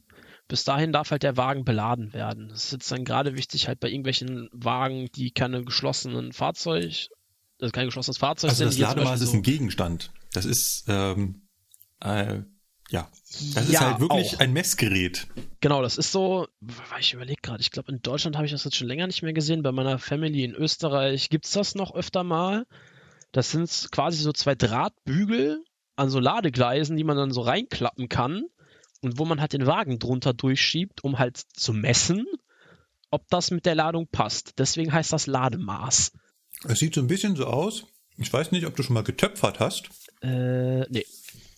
aber wenn man mal so einen Ton auf einer Tonscheibe hat und will den halt zum Schluss in so eine besondere Form bringen, dann hält man daneben so eine Schablone, wo sich halt dann die das Töpferstück drin ne, abzeichnet. Und genauso wie so eine Ja, genau, Schablone genau. sieht das aus. Ja, das beschreibt es eigentlich sehr treffend, genau. Ähm, dann gibt's halt noch zu diesem Lademaß die sogenannte Lademaßüberschreitung. Das ist dann halt alles, was außerhalb dieses definierten Lademaßes läuft. Und jetzt kommt halt der Grund, warum das auch für äh, den Personenverkehr durchaus in Betracht kommt, weil Doppelstockwagen sind auch eine Lademaßüberschreitung. Ganz wichtig. Deswegen muss Die ich auch jedes Mal beim Rangieren dem Fahrdienstleiter sagen, dass ich mit Dostus unterwegs bin. Weil es ist eine Besonderheit, dass ich mit Lademaßüberschreitung rangieren möchte. Ich weiß nicht, ob ihm das jedes Mal so bewusst ist, aber Nö, das ist dann im Zweifelsfall ja sein. Ist er das ja dann schuld? Du hast es ihm ja gesagt. genau. Ja, also die Doppelstockwagen sind halt tatsächlich auch, dann ne, gibt er ja verschiedene Stufen. Es gibt Höhe, Breite, also und bei Breite gibt es dann auch Abstufungen, ne? Gering, Breite und große Breitenüberschreitung. Und so ein Doppelstockwagen ist dann halt eine Lü Anton, also der ist in der Höhe überhalb des Lademaßes. Ist halt erstmal in der Regel nicht ganz so dramatisch, aber es gibt halt vereinzelt Tunnel, wo zum Beispiel keine Doppelstockwagen durchfahren dürfen, Ja, weil das dann vom Tunnelprofil nicht passt. ja. Ähm, gibt es eine lustige, gibt es eine äh, lustige Pressekonferenz bei der Vorstellung des äh, Dostu Intercities, wo Okay. dann der Chef des ähm, äh, des Personenverkehrs, ja, peinlich, ich weiß nicht mehr, wer das war, äh, der Presse Der diesen Dostu Uber Intercity das, ne? ja, diesen Dosto Intercity vorstellt und dann ein Reporter doch tatsächlich fragt, ob man denn daran gedacht hat, dass die auch durch den Tunnel passen würden. ja.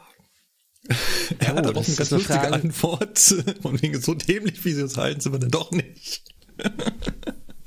ja, aber im Prinzip war die Frage gar nicht so dämlich, denn ähm, tatsächlich ist es so, dass halt eben diese Doppelstockwagen und auch der Dosto Intercity eine Lademaßüberschreitung haben. Das heißt, sie passen nicht in das genormte Maß für Eisenbahnfahrzeuge und sind zu hoch. Genau. Ich überlege gerade, ich glaube, wo war das denn? In also zwischen Siegen Hauptbahnhof und ich glaube Siegen-Weidenau Weidenau heißt das. Da gibt es tatsächlich einen Dos also einen Tunnel, der hat Doppelstockverbot. Das steht da auch so drauf. Da waren wir in der Ausbildung mal mit dem Ausbilder am Stellwerk und da steht halt wirklich auch beim Fahrdienstleiter auf dem Stell im Stellwerk oben am Stelltisch drauf Verbot für Doppelstockwagen und äh, KLV-Züge, weil ne hier also KLV kombinierter Ladungsverkehr die sind teilweise auch zu hoch und die dürfen dann in diese Richtung äh, halt nicht fahren, weil die dann am Tunnel oben alles kaputt machen würden. Ja, wie du es gerade schon mal so schön beschrieben hattest, ähm, Kratzgeräusche. Richtig, ganz ungesunde Kratzgeräusche. Ja. ja, ab und zu sieht man auch, wenn man draußen rumfährt, so ein Lademaß äh, äh, vereinsamt auf irgendeinem alten Bahnhof rumstehen. Ähm, meistens gelb angemalt mit braunen Rostflecken äh, und äh, etwas lediert, aber man kann sie noch erkennen. Genau. Ja. Gut, so viel zum Buchstaben L. Mensch, das, das geht ja fix hier heute. Das ist ja. Ja, ich bin auch total erstaunt. Gut, dann hätten wir das also auch abgehakt. Dann kommen wir zur Presseecke, würde ich sagen. Ja. Ist ja in den letzten Wochen auch äh, wieder einiges passiert. Ja, aber dafür, dass einiges passiert ist, äh, ja. Ich muss sagen, ich hatte, ich, wir hatten ja, wir hatten sogar schon mehr Artikel drinstehen und bei einem ist mir wieder die Lust danach vergangen. Es ist halt auch Ja, immer, gut, das stimmt. es ist halt auch immer wieder so ein, ja, wir haben es, glaube ich, jedes Mal, irgendwann macht es auch keinen Spaß mehr, dass ständig auf dem eigenen Unternehmen rumgehackt wird. Ich will gar nicht wissen, wie es den VW-Mitarbeitern geht, aber Ja, wahrscheinlich so ähnlich wie uns, die können das wahrscheinlich mittlerweile auch schon nicht mehr hören. Also, ja. Fangen wir an mit einem Artikel aus der Wirtschaftswoche. Und der Artikel ist vom 4.1.2018 und titelt Niemand will mehr Lokführer werden. Oh. ja. Willst du noch Lokführer werden? Brauche ich nicht, bin ich ja schon. Ne? Ich will auch nicht mehr Lokführer werden. ja.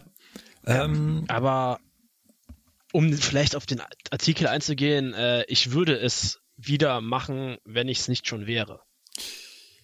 ja. Das ist mal, das ist mal eigentlich eine gute Frage, die man äh, sich so stellt. Ich bin mir da persönlich gar nicht so sicher, ob ich das nochmal machen würde. Also würde mein, mein jetziges Ich zurückreisen zu meinem damaligen Ich und würde, was würde er denn sagen? Hm, Hm. bin mir da auch nicht so sicher. Gibt so Pro und Kontras. Das ist definitiv richtig, ja. Der Job kann verdammt viel Spaß machen. Es sei denn, man muss um 2.45 Uhr aufstehen. Ja, Oder man fährt zum ja. verflixten hundertsten Mal dieselbe Strecke hintereinander. Mhm, mhm. Ähm, worum geht's hier in dem Artikel? Ähm, ja, es geht vor allem darum, dass äh, früher war es der Traumberuf vieler Jungen, seit langem aber sind Lokführer zu einer heiß begehrten Mangelware geworden. Klingt eigentlich auch ganz gut, oder? Dass man heiß begehrte Ja. Mangelware ist? Das klingt gut. Aber war das nicht so, dass wenn äh, Ware Mangel ist und die Nachfrage hoch ist, dass die Preise hochgehen? Ah, yes, ähm, ja, nee, ich glaube, irgendwie funktioniert das so nicht. An den Stolz Ja, und an die leider. Begeisterung von früher, die großen schwarzen Dampfrösser zu lenken, knüpfen die Bahnen noch immer beim Bewerben neuer Kollegen an. Ihre zweite Chance mit 7500 PS.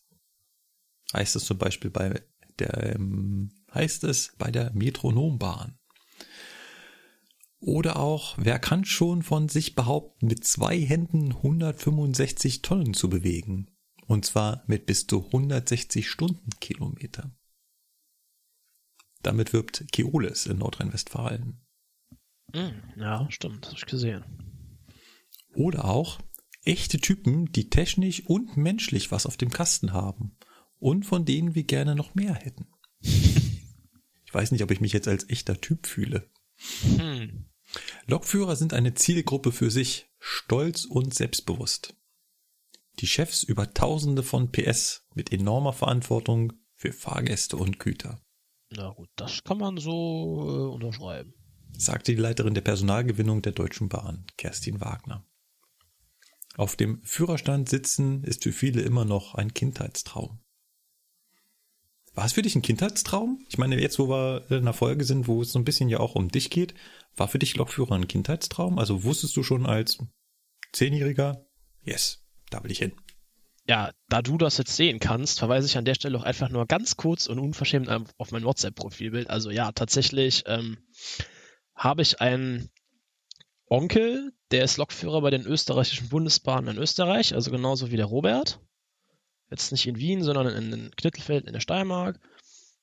Oder ja, Knittelfeld, genau. Und der hat mich halt mal, da war ich glaube ich vier oder so, mit auf eine Lok genommen. Und äh, ab dem Moment war das Thema quasi gegessen. Also da war klar, was der kleine Sebastian später mal werden möchte und ja, vielen Einreden zu Trotz oder so. Nein, also so schlimm war es jetzt nicht, aber es war eigentlich klar, was ich mal werden möchte und ja, ist ja dann Gott sei Dank auch geworden. Also ich bin sehr froh, dass es so geklappt hat, wie es jetzt geklappt hat. Ah ja, okay. Das Gehalt der Lokführer liegt bei der Deutschen Bahn je nach Berufserfahrung bei jährlich 38 bis 45.000 Euro. Warte mal, wie viel? 38 bis 45.000 Euro. Ja, aber es gab ja eine Gehaltserhöhung. Könnte sogar hinkommen, ja. Er muss halt das Bruttogehalt plus Zulagen rechnen. Ach, die, ach so, ja, die Zulagen sind mit eingerechnet. Ja, dann kommt das hin. Dann kommt das hin. Weshalb Ja, aber interessieren sich kaum noch junge Leute für die Arbeit im Führerstand, in dem es sich heutzutage weitaus komfortabler arbeiten lässt als zu Dampflokzeiten? Das ist echt eine Ja. gute Frage. Der Kollege von der EVG antwortet darauf, das ist eine Frage von Geld und Wertschätzung. Ja, dem kann ich so nur beipflichten. Ja. Auf verlässliche Dienstpläne, mit denen sich dann auch die Freizeit planen lässt, könnten die Fahrer wegen des Drucks oft pfeifen. Im Moment, wo sie die Pläne erhalten, gelten die schon nicht mehr. Hm. Naja, ganz so ist es jetzt auch nicht. Naja, ganz so schlimm ist es nicht, aber ne, es ist schon auch ein Fünkchen Wahrheit dran. Also ist halt schon oft, dass sich doch noch mal irgendwas ändert oder so. Die GDL meint, der Lokführermangel ist hausgemacht durch den jahrzehntelangen Personalabbau. Ja, das mag durchaus sein. Also seitdem ich bei der Eisenbahn bin, wird eigentlich äh, händeringend gesucht oder eingestellt, weil man halt zu wenig Leute hat. Langfristig lässt sich der Lokführermangel nur mit guten Entgelt- und Arbeitsbedingungen beheben. Das ist so eine Frage, da bin ich mir auch gar nicht so sicher. Ich, also ich persönlich kann nicht festmachen, ähm, warum sich immer weniger Leute bei der Bahn bewerben. Ähm, ich glaube, ich glaube, das hat ganz viel mit Ruf zu tun. Es hat ganz viel damit zu tun, womit wir eigentlich hier unsere Presseecke eingeleitet haben. Dass es halt einfach nicht, nicht in ist, sich nicht gut anfühlt, bei der Bahn zu arbeiten.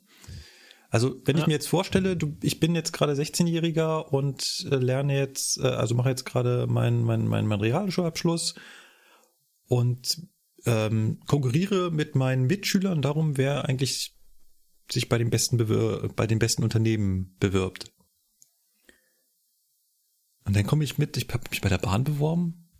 Also, Ja, ich glaube, das ist schon ziemlich uncool, um es mal Ja, so auszudrücken. das ist, du, du sagst, es ist einfach irgendwie uncool. Das ist nicht mehr.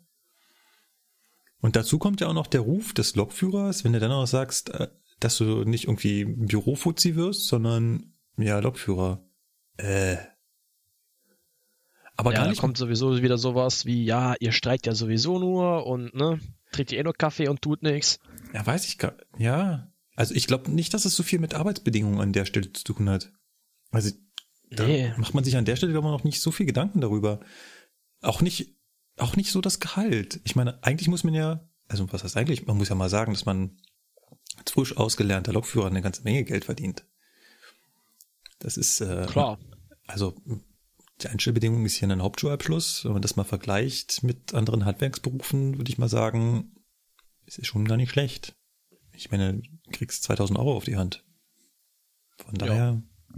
Aber es ist, ich würde das nicht an Arbeitsbedingungen und, und, und Entgelt festmachen, wie das hier ähm, der, die Sprecherin von der GDL sagt, sondern es ist einfach so dieses Image der Bahn und das Image der Lokführer. Also Lokführer sind einfach miesmutige, schlecht gelaunte Typen, die eigentlich nicht arbeiten wollen und äh, keinen Bock auf ihren Job haben. Also das alles, was du gerade sagst, trifft auf mich zu, wenn ich Frühschicht habe. Aber das ist jetzt eine andere Baustelle. Ja. Nein, Also, aber ich wo- glaub so, dass das- Frühschicht das- ist halt auch so ein Thema, ne? Ja, ja, das natürlich auf den zweiten Blick schon, aber ich glaube, dass das einfach so das Image des, des Lokführers da draußen ist, gerade bei den Jungen. Ähm, und ähm, dass ich deswegen einfach nicht, nicht, ja, wie du schon sagst, es ist einfach nicht cool, sich bei der Bahn zu bewerben. Ja. Also man muss schon sehr, man Ja, muss, was man halt nicht vergessen darf, ne?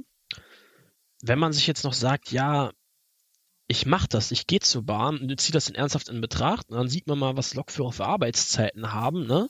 Halt die lieb beliebte Frühschicht um drei samstags morgens oder so.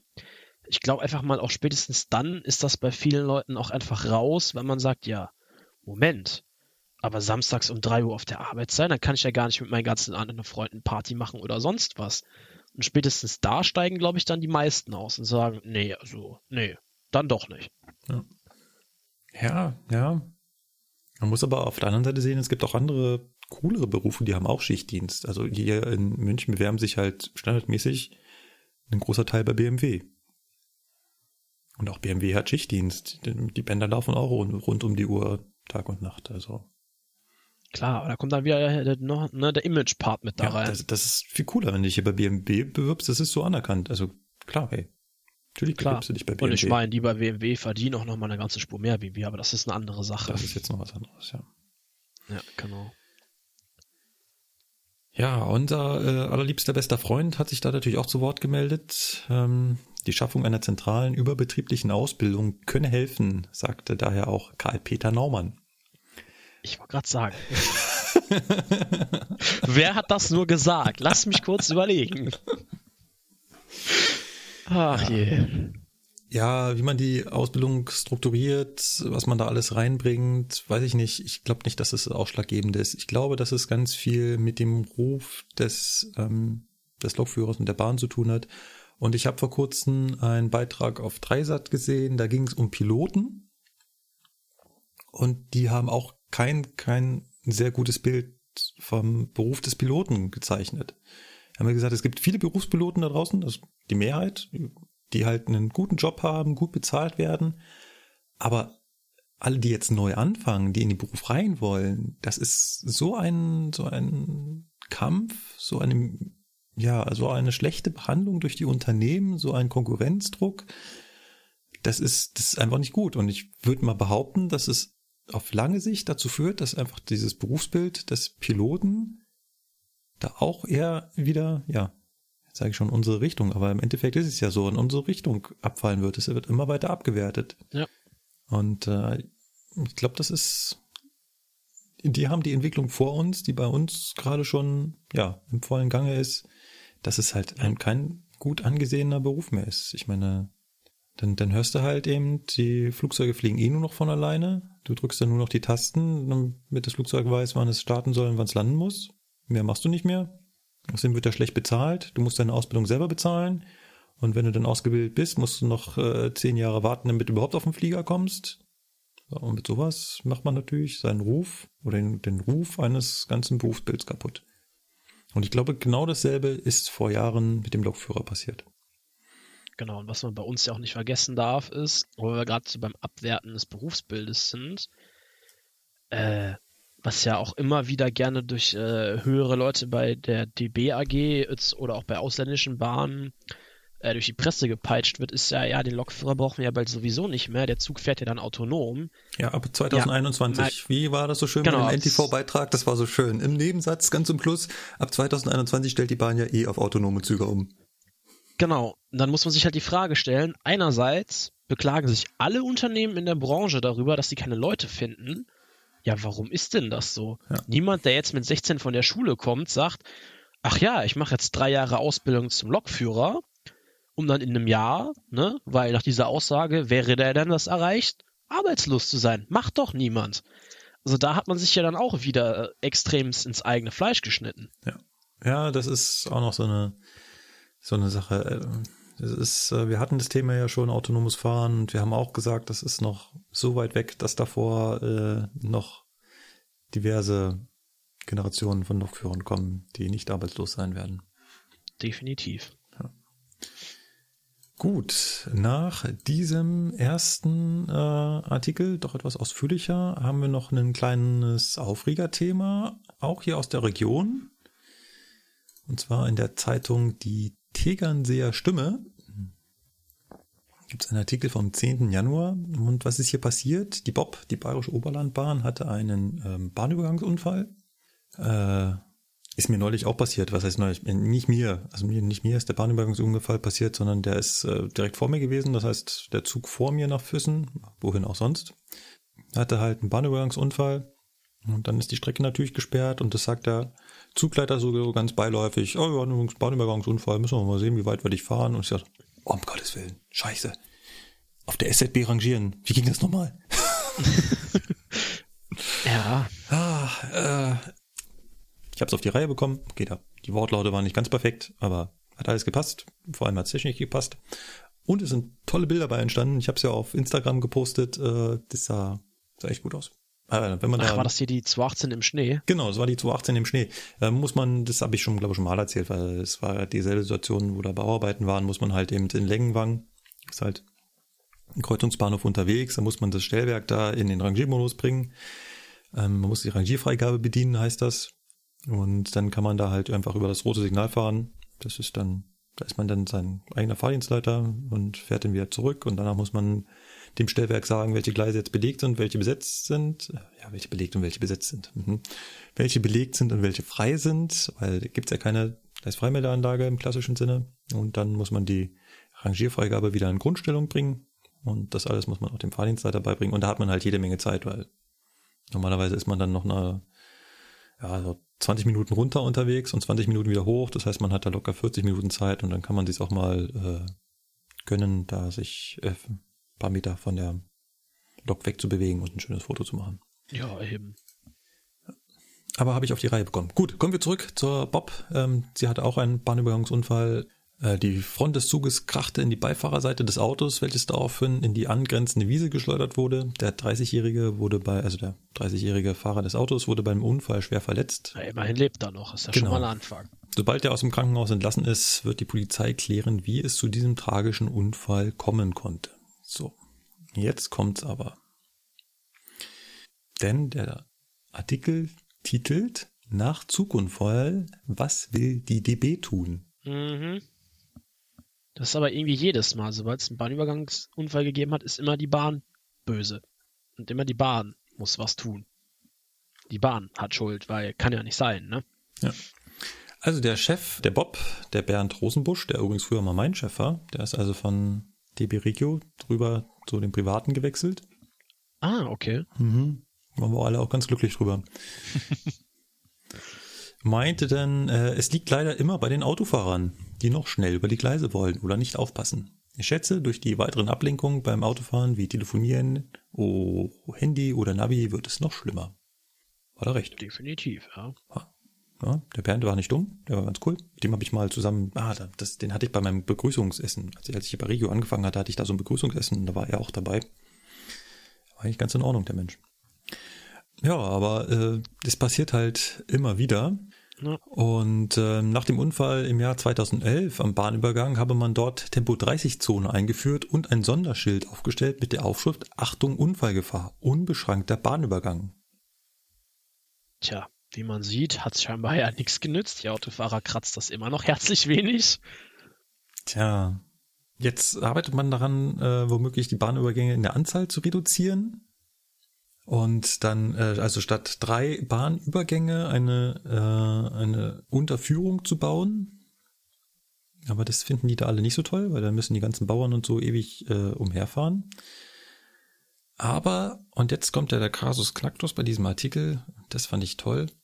Bayernweit ereigneten sich 2016 an Bahnübergängen 35 Unfälle. Dabei hätten die Kollisionen an den Kreuzungen von Straße und Schiene in über 90 Prozent der Fälle durch das richtige Verhalten von Autofahrern und Fußgängern vermieden werden können. Vielen Verkehrsteilnehmern ist beispielsweise die Bedeutung des Andreaskreuzes und der Sicherungsanlagen nicht richtig bekannt. Das belegen verschiedene Umfragen, wie eine im Auftrag der Deutschen Bahn AG durchgeführte IFAS-Studie. Ja.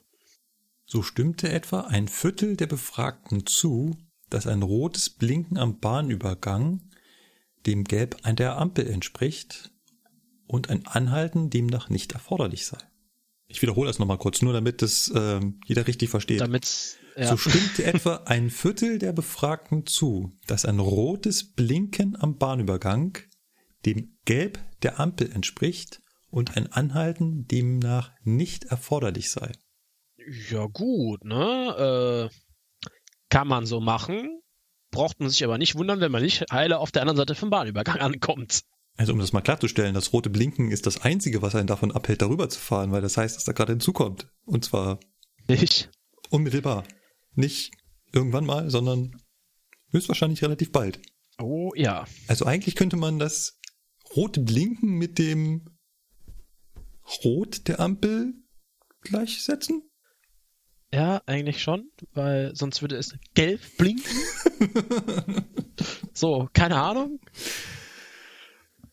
Okay. Also stellen wir Gut, fest, Äh, rot blinkend nicht drüber fahren. Und schon gar Genau. nicht auf die Idee kommen, und das ist auch noch äh, relativ weit verbreitet, Auch geschlossene Schranken stellen für viele Verkehrsteilnehmer kein Hindernis dar. Immer wieder werden die Gleise trotz geschlossener Bahnschranken überquert. Ja. Da hatten wir letztens erst äh, hier in Bonn einen tragischen Fall. Da ist ein 13-Jähriger von einem Intercity überfahren worden. Also an dem Bahnübergang, um den sich jetzt in dem speziellen Fall dreht, äh, gibt es wohlgemerkt Vollschranken, ja. Ja, und der 13-Jährige meinte halt, naja, ist mir jetzt egal, ich kann da überklettern und noch rüberlaufen. Ja, und dann kam halt leider der Intercity mit 160 um die Ecke geflogen und ja, nicht gut. Nee, gar nicht gut. Und die Frage ist, ähm, ja, also gerade bei Kindern würde ich sagen, ist das auch immer äh, ja, einfach Schulden der Eltern. Klar, man steckt in so einem Kind nicht drin, aber ich glaube, ein Kind macht halt vor allem das nach, was die Eltern vormachen. Ja, nicht nur unbedingt die Eltern, ne? Also machen ja auch genug andere Erwachsene. Ja, na, klar, ja, ja. Das ist natürlich auch, ja, das macht es natürlich auch nicht besser. Das ist richtig. Ich habe irgendwo auch schon einen Kommentar auf Facebook gelesen, dass wohl jemand behauptet, äh, da müsse man doch eigentlich noch viel mehr tun. Bei Schranken kann man doch einfach ja, so was, drunter durchgehen. Ja, was soll man denn noch machen? Soll man da wie bei der Kuhherd, äh, bei der Kuhweide hier so Elektrozäune an die Schranken dran klatschen oder? Er muss das halt Selbst dann gibt es immer noch Leute, die das nicht interessiert. Also. Man muss das halt vollständig einzäunen. Ja, natürlich. Mit Dann habe ich heute wieder gelernt. Äh, wie war das heute nochmal? 33.000 Streckenkilometer gibt es in Deutschland. Viel Spaß, das einzuzäunen. Wer zahlt das? Ja.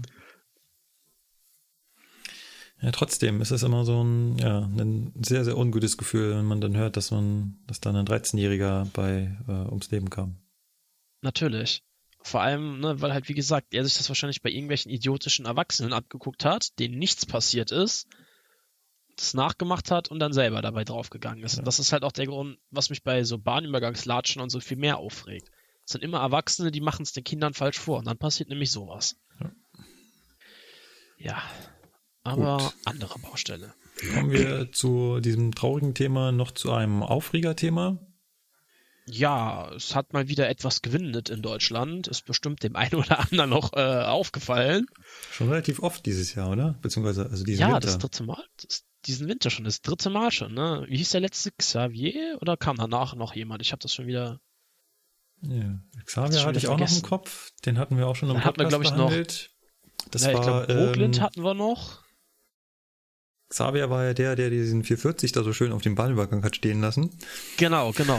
Ja, ich habe jetzt gerade nochmal nachgeguckt. Dann hatten wir ja das Sturmtief Brooklyn, jetzt relativ nach dem Jahreswechsel.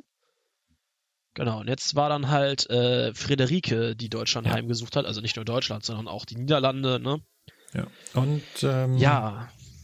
abgesehen von, ich glaube, acht Todesopfern in Deutschland lag auch mal wieder der Bahnverkehr lahm. Genau, der lag mal wieder in großen Teilen des Landes da nieder. So hat zum Beispiel der Fernverkehr, also der DB Fernverkehr nachmittags dann den kompletten Betrieb in komplett Deutschland eingestellt, ne? Ja, das war ein Thema, das ist äh, so ein bisschen aufgeschlagen hier und da. Das ist auch so ein wenig hochgekocht an der einen oder anderen Stelle. Ja, das ist richtig. Ähm, Unter anderem unser beliebter und gern gesehener Freund hat dann in einem anderen Artikel, auf den du gleich noch eingehst, auch wieder seinen Senf dazugegeben. Ja, wir haben da einen äh, Audiobeitrag rausgesucht, den äh, können wir hier an dieser Stelle mal einspielen. Der Fahrgastverband ProBahn kritisiert außerdem, das Einstellen des kompletten Schienenverkehrs sei nicht gerechtfertigt gewesen. Die Deutsche Bahn hat ja jeglichen Fernverkehr eingestellt, während auf denselben Strecken, zum Beispiel Hamburg-Hannover, äh, Mainz-Köln, Regionalzüge anderer Unternehmen fuhren und auch Güterzüge fuhren. Also hätte man dort auch mit Fernverkehr fahren können. Jetzt antwortet darauf der ähm, Sprecher der Deutschen Bahn folgendermaßen. Die Bahn klagt über hunderte beschädigte Streckenabschnitte und hält den Verkehrsstopp noch immer für die richtige Entscheidung. Nur so könnten wir verhindern, dass Züge in diesem Unwetter auf freier Strecke stehen bleiben, blockiert werden und bei diesen schwierigen Wetterbedingungen evakuiert werden müssen. Ja, das war ein Beitrag aus der ARD. Genau. Unser allerbester Freund Herr Naumann hat sich wieder zu Wort gemeldet. Wie du gerade so schön gesagt hast, der Fernverkehr hat äh, vollständig in ganz Deutschland den Verkehr eingestellt. obwohl einzelne Strecken vom Wind nur mäßig betroffen waren. Also bei uns hier in Bayern war das, ja, es war windig, aber äh, es war nicht orkanartig. Und auch äh, im äußersten Norden von Deutschland soll das wohl ähm, noch machbar gewesen sein. Er spricht ja vor allem hier von der Strecke Hamburg-Hannover, wo auch andere Züge gefahren sind. Aber der Fernverkehr hat gesagt, nö, wir fahren nicht mehr. Und das kritisiert er halt. Ja, ist sogar zu einem gewissen Grad vielleicht gerechtfertigt. Also ich kann jetzt nur für den Kölner Raum reden, weil ich da ja zu dem Zeitpunkt selbst war. Wir hatten Unterricht, also ich bin noch morgens ganz normal reingekommen und stand halt nachmittags äh, selber da und musste gucken, wie ich heimkomme, weil nichts mehr fuhr. Aber das war auch wirklich extrem windig. Also das hat man jetzt aus dem Unterrichtsraum beim Fenster rausgucken nicht so sehen können, weil da keine Bäume stehen. Aber wie wir dann halt Mittagspause hatten und zum Bahnhof gegangen sind, das, das war schon, also wir mussten uns wirklich anstrengen, dass wir noch vorwärts gekommen sind. Aber wirklich ordentlich Wind.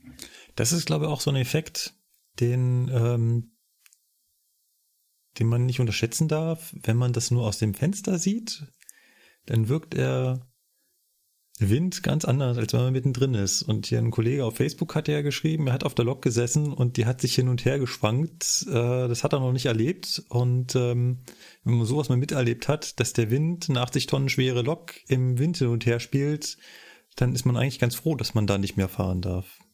Ähm, Ja, aber richtig. Ihm ging es ja vor allem um die äh, Strecken, die ähm, ja nicht so sehr vom Wind betroffen waren, ganz offensichtlich nicht so sehr vom Wind betroffen waren, wo auch andere Verkehrsunternehmen gefahren sind. Jetzt muss man natürlich sagen, hey, ein Güterzug, who cares? Also lasst ihn auf der Strecke liegen bleiben und mir tut's um den armen Lokführer leid, der dann irgendwie entweder draußen übernachten muss oder mit dem Taxi rein muss. Interessiert keine Sau. Richtig. Regio ist auch so eine Sache. Ja, wenn der Regio nicht mehr weiterkommt, dann nimmt er seine sieben Sachen und fährt halt wieder zurück. Und das ist deutlich einfacher zu machen als bei so einem Fernverkehrszug. Richtig, weil der Fernverkehrszug muss erstmal äh, an Bahnsteig ranpassen. Ja. Und dann hast du da halt auch unter Umständen das Problem, du stehst irgendwo mitten im Nix. Ja, Dann darfst du da, keine Ahnung, elf Wagen Intercity evakuieren und das machst du Ja. mal nicht so eben. Der Grund, warum der Fernverkehr da sich auf ganz Deutschland, also es ja einfach gesagt hat, wir stellen ganz Deutschland ein, das wird in gewisser Weise sein, um den Betrieb auch relativ einfach wieder aufnehmen zu können, aber auch, ja, weil es halt total kompliziert und komplex und ja von der Disposition her kaum machbar gewesen wäre zu sagen, ja, wir fahren jetzt halt eben noch mit dem ICE von Hamburg an Hannover, drehen da wieder um und pendeln wieder zurück und auf der anderen Seite fahren wir München Nürnberg und drehen wieder um. Also das, was technisch an der Stelle vielleicht machbar gewesen wäre, ist halt von der Disposition von Fahrzeuge, von den Fahrzeugen und auch von dem Personal so komplex und aufwendig, dass du das nicht mal eben so hinkriegst. Mal Richtig, ganz abgesehen, noch ein, ein Punkt noch, mal ganz abgesehen davon, dass ich meine Fahrgäste auch irgendwie sinnvoll informieren muss. Das heißt, denen muss ich beibringen, wir fahren nirgendwo, außer da, wo wir fahren. Also das wäre ein informatives äh, Horrorszenario gewesen. Ich habe ja so schon gesehen, dass der DB-Navigator damit überhaupt nicht mehr zurechtkam. Wenn wir jetzt nur noch einzelne Züge fahren, dann freuen sich wahrscheinlich die, die am Bahnsteig gestanden hätten. Und die fünf wären dann auch noch heil äh, vielleicht eine Station weitergekommen. Aber im Großen und Ganzen hätte das wahrscheinlich nicht, nicht viel geändert. ja, genau. Also Ja, ähm, das ist halt das, worauf ich gerade auch noch einsteigen wollte, ist, ne, es mag ja sein, dass man noch an bis zu einem gewissen Punkt hätte fahren können. Aber dann soll der Zug nach, keine Ahnung, von äh, Hamburg nach München fahren oder nach, keine Ahnung wohin. Ja, und dann ver verendet das Ding irgendwo in der Heide zwischen Hamburg und Uelzen. Ja, super. Dann sind die Leute mitten im Nichts, ne, wollten eigentlich nach, keine Ahnung, nach Kassel, nach Frankfurt oder sonst wohin. Ja, selbst, selbst wenn Ja, sie nach Hannover gekommen wären, du hast halt eben in dem Moment das Problem, du musst das Fahrzeug irgendwie loswerden und brauchst Lokführer. Also das ist halt nicht immer so einfach, dass ich Ja, einfach ja, sage, das die- zum einen. Die, die, die sind halt einfach da und die brauchen doch dann nur aufsteigen, fahren hin und her. Äh, Nein, Nein, wir wollen auch irgendwann mal nach Hause. Genau, die haben entweder irgendwann Feierabend oder können an der Stelle gar nicht fahren oder ähm, ja, sind, steht der Zug in Hannover, der Kollege hat Feierabend, ich habe aber keinen mehr, um den zurückzubringen. Ich brauche den Zug aber am nächsten Tag eher in Hamburg, weil er da wieder anfangen müsste.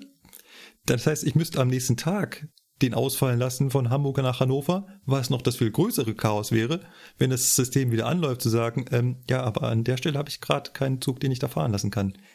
Blöd. Genau. Damit ist ja auch keinem geholfen. Ja, also es ist wahnsinnig schwer, das zu disponieren. Ähm, ich sehe das ja. hier jedes Mal schon. Ähm, es wurde ja auch gesagt, man sieht, liest ja dann so viele Kommentare. Ja, das Unwetter zeigt vor allem, dass äh, die Deutsche Bahn für solche ähm, Extremfälle keine Konzepte in der äh, Schublade hat. Ja, hat sie nicht? Ja. ist ja. halt einfach mal nicht, nicht so einfach zu machen. Ich, ich kenne das von hier, die S-Bahn München hat sowas. Es gibt hier sogenannte Störfallkonzepte. Das heißt, für bestimmte Sperrungen von Strecken gibt es schon Konzepte, das heißt Planungen, wie die S-Bahnen dann verkehren. Und die liegen nicht nur in den Schubladen, die hat auch jeder Lokführer dabei. Es funktioniert echt cool. Aber trotzdem ist jedes Mal heilloses Chaos, weil selbst wenn ich so ein Konzept in der Schublade habe, steht da noch nicht, dass äh, Lokführer Metzdorf aber gerade äh, in einer Stunde Feierabend hat, aber gerade draußen ein Hersching steht und irgendwie jetzt die S-Bahn auch noch wieder zurückbringen muss, aber gleichzeitig auch noch eine Ablöse braucht. Die Ablöse sitzt aber gerade am und so weiter. Das muss alles disponiert werden. Genau, da ist ja ein das riesiger ist, Rattenschwanz dran. Ja, das ist ein, ein, ein, ein, ein, ein Netz von Stricken und man sieht an einem Ende und das ist ja nicht so einfach. Deswegen war das wahrscheinlich im Endeffekt die beste Lösung. Nicht unbedingt so sehr nach der Begründung des äh, DB-Sprechers. Also Herr Naumann meinte ja nicht, man solle die Züge in den Wind fahren lassen, sondern man hätte sie da fahren lassen sollen, wo wenig Wind ist. Darauf geht der DB-Sprecher ja gar nicht ein. Da geht es halt vor allem darum, dass das dispositorisch einfach mal die Hölle ist. Genau, definitiv.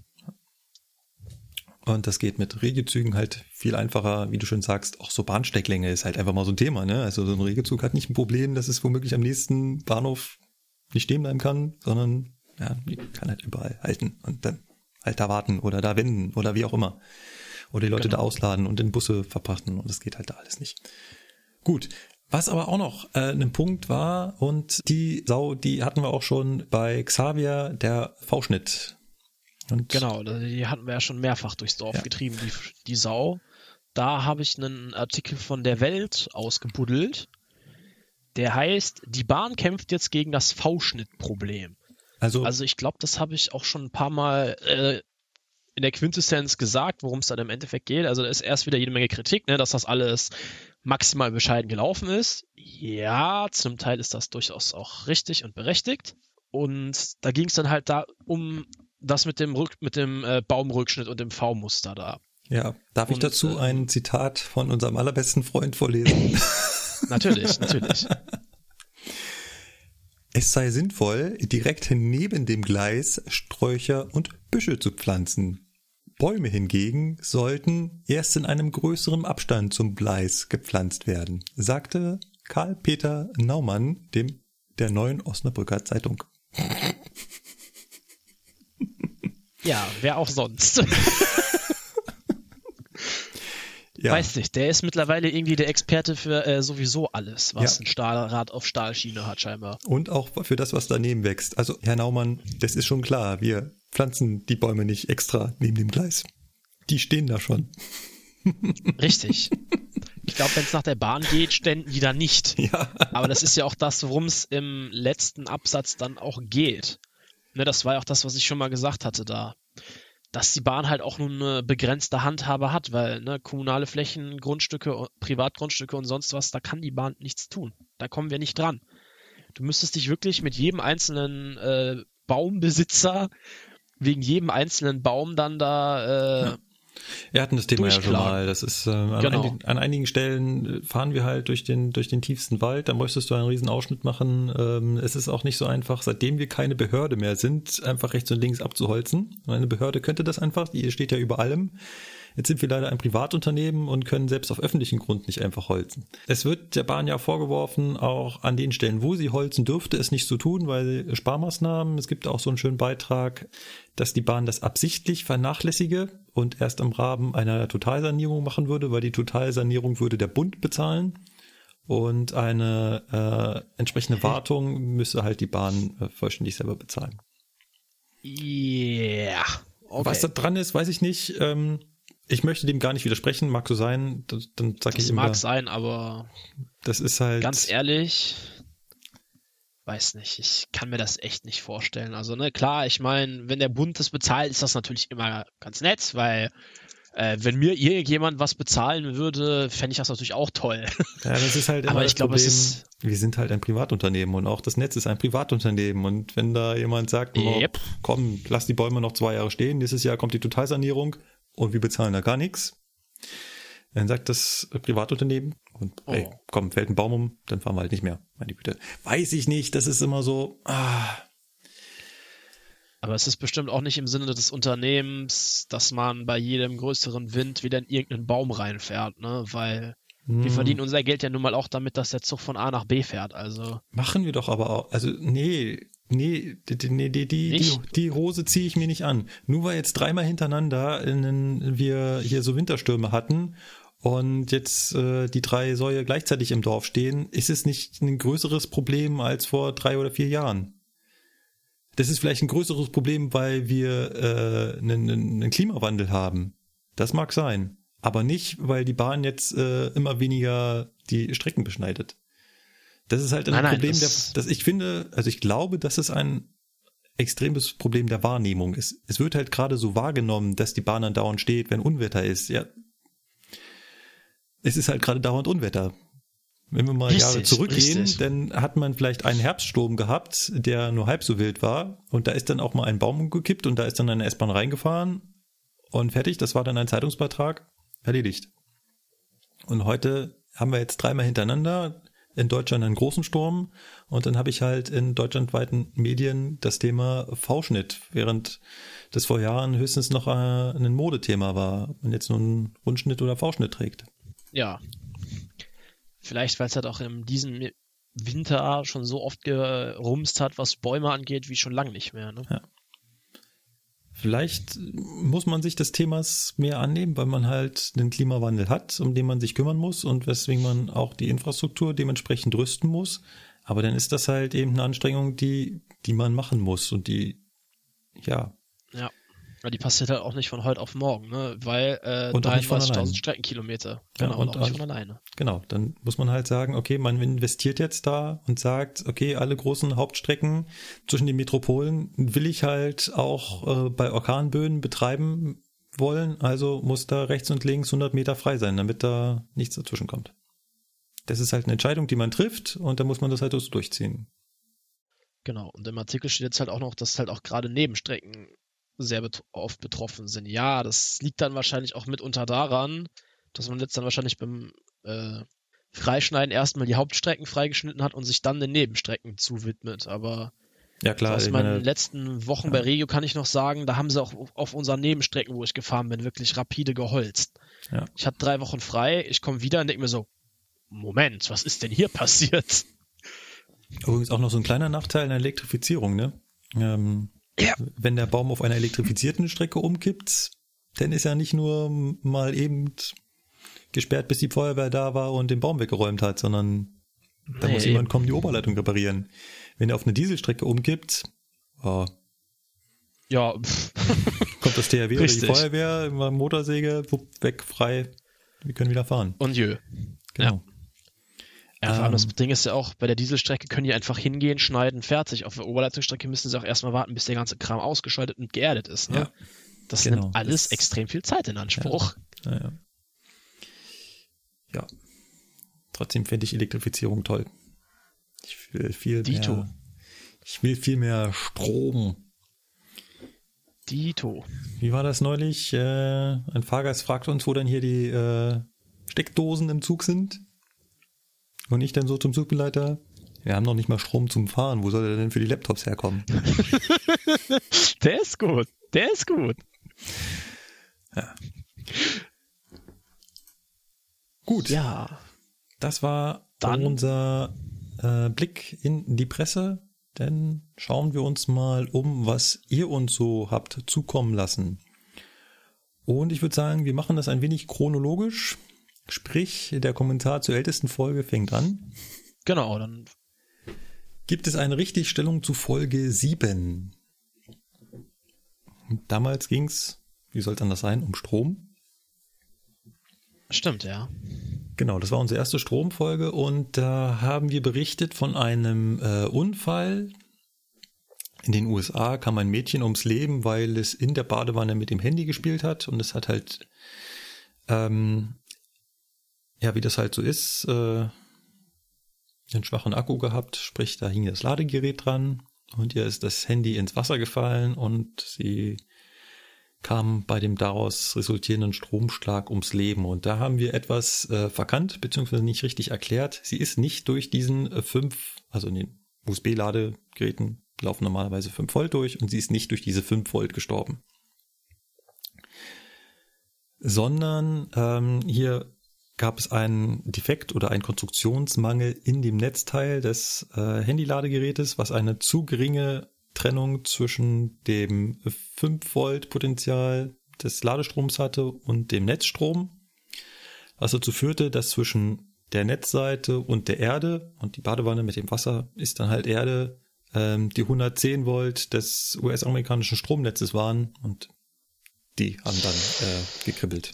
Autsch. Ja gut, das ist äh, eher unförderlich. Also das waren nicht die 5 Volt im Handy, sondern es waren die 110 Volt des Netzstroms. Und damit natürlich auch die Stromstärke des Netzstroms, die da durchging. So. Das zur Korrektur. Dann nochmal äh, danke dafür. Genau, dann haben wir zu Folge 11 noch ein bisschen Feedback bekommen, sogar äh, zwei Kommentare. Da hatten, hätten wir einmal äh, einen Kommentar zu, deiner Erleb zu deinem Erlebnis mit dem Nicht-Einsteigen in München. Mhm. Äh, und zwar Ben schreibt, ähm, kurzer Kommentar zum Bitte nicht einsteigen. Also aus der Passagier Passagierperspektive hatte er es auch schon mal, dass auf der Anzeige nicht einsteigen stand, aber halt planmäßig zu der Zeit auf dem Gleisentzug hätte abfahren sollen. Dann ist er halt wie andere Passagiere auch eingestiegen und der Zug fuhr dann halt ganz normal los, wie es hätte sein sollen. Also hat wohl der Kollege vergessen, das umzuschildern. Moment. Möglich. Äh, Hätte aber auch ein Leerzug sein können. Äh, ja, ist, das ist echt ein blödes Thema. Das sehe ich, sehe ich ein. Und ähm, ich sag ja, diese Informationspolitik der Bahn an der Stelle, die gefällt mir persönlich auch nicht. Ich, mir wäre auch lieber, wenn das besser funktionieren würde. Ja, es Yep. kann sein, dass der Kollege es vergessen hat, richtig einzustellen. Es ist aber auch sehr gut möglich, dass die Anzeige im Wagen hängen geblieben ist. Das passiert bei unseren Dostos leider sehr, sehr oft. Stimmt, das ist mir auch schon aufgefallen, ja. dass der ganze Wagen, äh, der ganze Zug zeigt das Richtige an, nur ein Wagen steht nicht einsteigen dran. Und das siehst du, ich habe keine Kontrolle darüber, ich sehe das nicht. Ich sehe nicht, ich kann nicht vorne auf der Lok gucken, ah, der Wagen hat das eingestellt, oh, oh nee, der Wagen stimmt nicht. Nee, ich müsste aussteigen, den ganzen Wagenzug auf beiden Seiten einmal entlang gehen und jede Zugzielanzeige kontrollieren. Mach ich natürlich nicht. Manchmal, manchmal habe ich den äh, einen tollen Zugbegleiter, der es halt mitbekommt, wenn er raustritt und da zufällig hinguckt. Aber das ist auch nicht seine Aufgabe, das zu kontrollieren. Nee, natürlich nicht. Das heißt, wir kriegen das nicht mit und wenn die Fahrgäste halt darauf gucken, sehen dann nicht einsteigen, haben wir genau das Problem. Was auch gerne mal passiert, was auch blöd ist, ist so ein Effekt, beim Wenden stellst du auf der einen Seite das richtige Zugziel ein und wenn du auf der anderen Seite die Lok aufrüstest, stellt er plötzlich das Zugziel von vor zwei Zugfahrten ein, was dann nicht einsteigen war. Und du kriegst es nicht mit. Hm, Ja, gut. Doch so auf der einen Seite hast du es richtig eingestellt, gehst lang, kontrollierst sogar im Zug, dass das richtige lang, dass das richtige dran steht, steigst auf die Lok. Für dich ist das Thema FIS erledigt und plötzlich fährst du mit nicht einsteigen rum und hast gar nichts mehr mitbekommen. Halt nur, weil das System meint, äh, das müsst ihr jetzt nicht einsteigen reinschreiben. Hatte ich auch schon. das ist halt blöd. Das liegt halt im Endeffekt daran, dass das, ja, es liegt halt leider nicht im Fokus, dieses Thema, obwohl es im Fokus liegen, also viel mehr im Fokus liegen sollte. Das ist richtig, ja. Ähm, ja, das mit dem Nicht-Einsteigen kann natürlich auch noch passieren, wenn das an den Anzeigen auf dem Bahnsteig steht. Die werden ja teilweise Zugnummern gesteuert, dass sich halt schon irgendwo ein Lehrzug oder eine Dienstfahrt reingemogelt hat, die dann die Anzeige umstellt. Ne? Weil die Anzeige kennt halt die Zugnummer nicht. Das passiert auch mal ganz schnell, aber. Was mich daran erinnert, dass wir unbedingt noch eine Folge dazu machen wollten, indem du dein Wissen über das Anzeige Anzeigesystem der DB ein wenig mit uns teilst. Ja, stimmt, genau, da war was. Genau, machen wir auf jeden Fall noch. Ja, also, Ben, das Thema äh, ist nicht ganz so einfach, aber ich sehe deinen Kritikpunkt ein. Ja, da ja. ist es nicht ganz so einfach für den äh, Fahrgast immer zu sehen, dass äh, der Zug dann doch woanders hinfährt und nicht nach nicht einsteigen. Ja. Und zum Schluss haben wir noch einen anonymen Beitrag, der sich für die schöne Folge bedankt und sich freuen würde, wenn wir mal eine Folge über den 440 machen würden. Ja gut, da bin ich dann raus. Das wäre dann dein Spezialgebiet. Das ist, äh, das ist leider so der Knackpunkt daran. Der bin ich halt der Einzige, der irgendwas damit zu tun hat. Der Lukas ist da, glaube ich, auch nicht so sehr drin. Na, eher nicht so. Ja, und ich glaube, der fährt bei euch auch nicht, ne? Das, das nächste wäre dann irgendwie. Ja, einmal hier Bremen als S-Bahn. Und äh, bei uns hier in der Gegend fährt er tatsächlich auch, aber da heißt er 1440 und ist dann schon die neuere Version. Ah, okay. Und den habe ich halt auch nicht, also kann ich dir da auch nicht irgendwie ja. helfen. Ja, das wäre dann äh, eine sehr einseitige Folge. Schauen wir mal. Ähm, bisher haben wir eine Folge über den 423 gemacht, da wussten halt alle recht gut Bescheid und die 101 haben wir auch alle schon mal gehabt, wenn da bei mir nicht mehr ganz so viel übrig geblieben war. Beim 440 wäre das halt sehr einseitig. Äh, auf der anderen Seite würde es mich natürlich interessieren, weil hey, ich bin ja quasi angehender Praxisausbilder für den 440, deswegen ist ja mein Thema. Ähm, ja. Mal gucken, dass wir da was machen. Dann kriegt er von mir die Baureihenausbildung. Sehr gut. Baureihenausbildung über Podcast. Genau. So, und jetzt machen wir ganz schnell Feierabend, weil der Sebastian wird schon wieder äh, sehr abgehackt. Ich würde sagen, es war eine schöne Folge, ein bisschen kürzer, aber mir hat's ähm, Spaß gemacht. Wenn euch es auch Spaß gemacht hat und ihr Gefallen an der Folge fandet, dann freuen wir uns äh, über eine Bewertung, vielleicht auf iTunes oder ihr schreibt uns einfach ins Blog und äh, zugfunk-podcast.de. Ihr könnt uns natürlich auch erreichen auf Twitter. Da sind wir die Zugfunker oder von mir aus gern auch auf YouTube und unsere Bilder auf Instagram erfreuen sich auch dem ein oder anderen Like. Dann würde ich sagen, machen wir hier Schluss. Genau. Ja, dann äh, schließe ich nochmal mit meinem Lieblingssatz. Äh, bleibt uns treu, empfehlt uns weiter. Ne? Genau. Bis zum nächsten Mal. Macht's gut. Ciao, ciao. Tschüss. Bis dann. Tschö.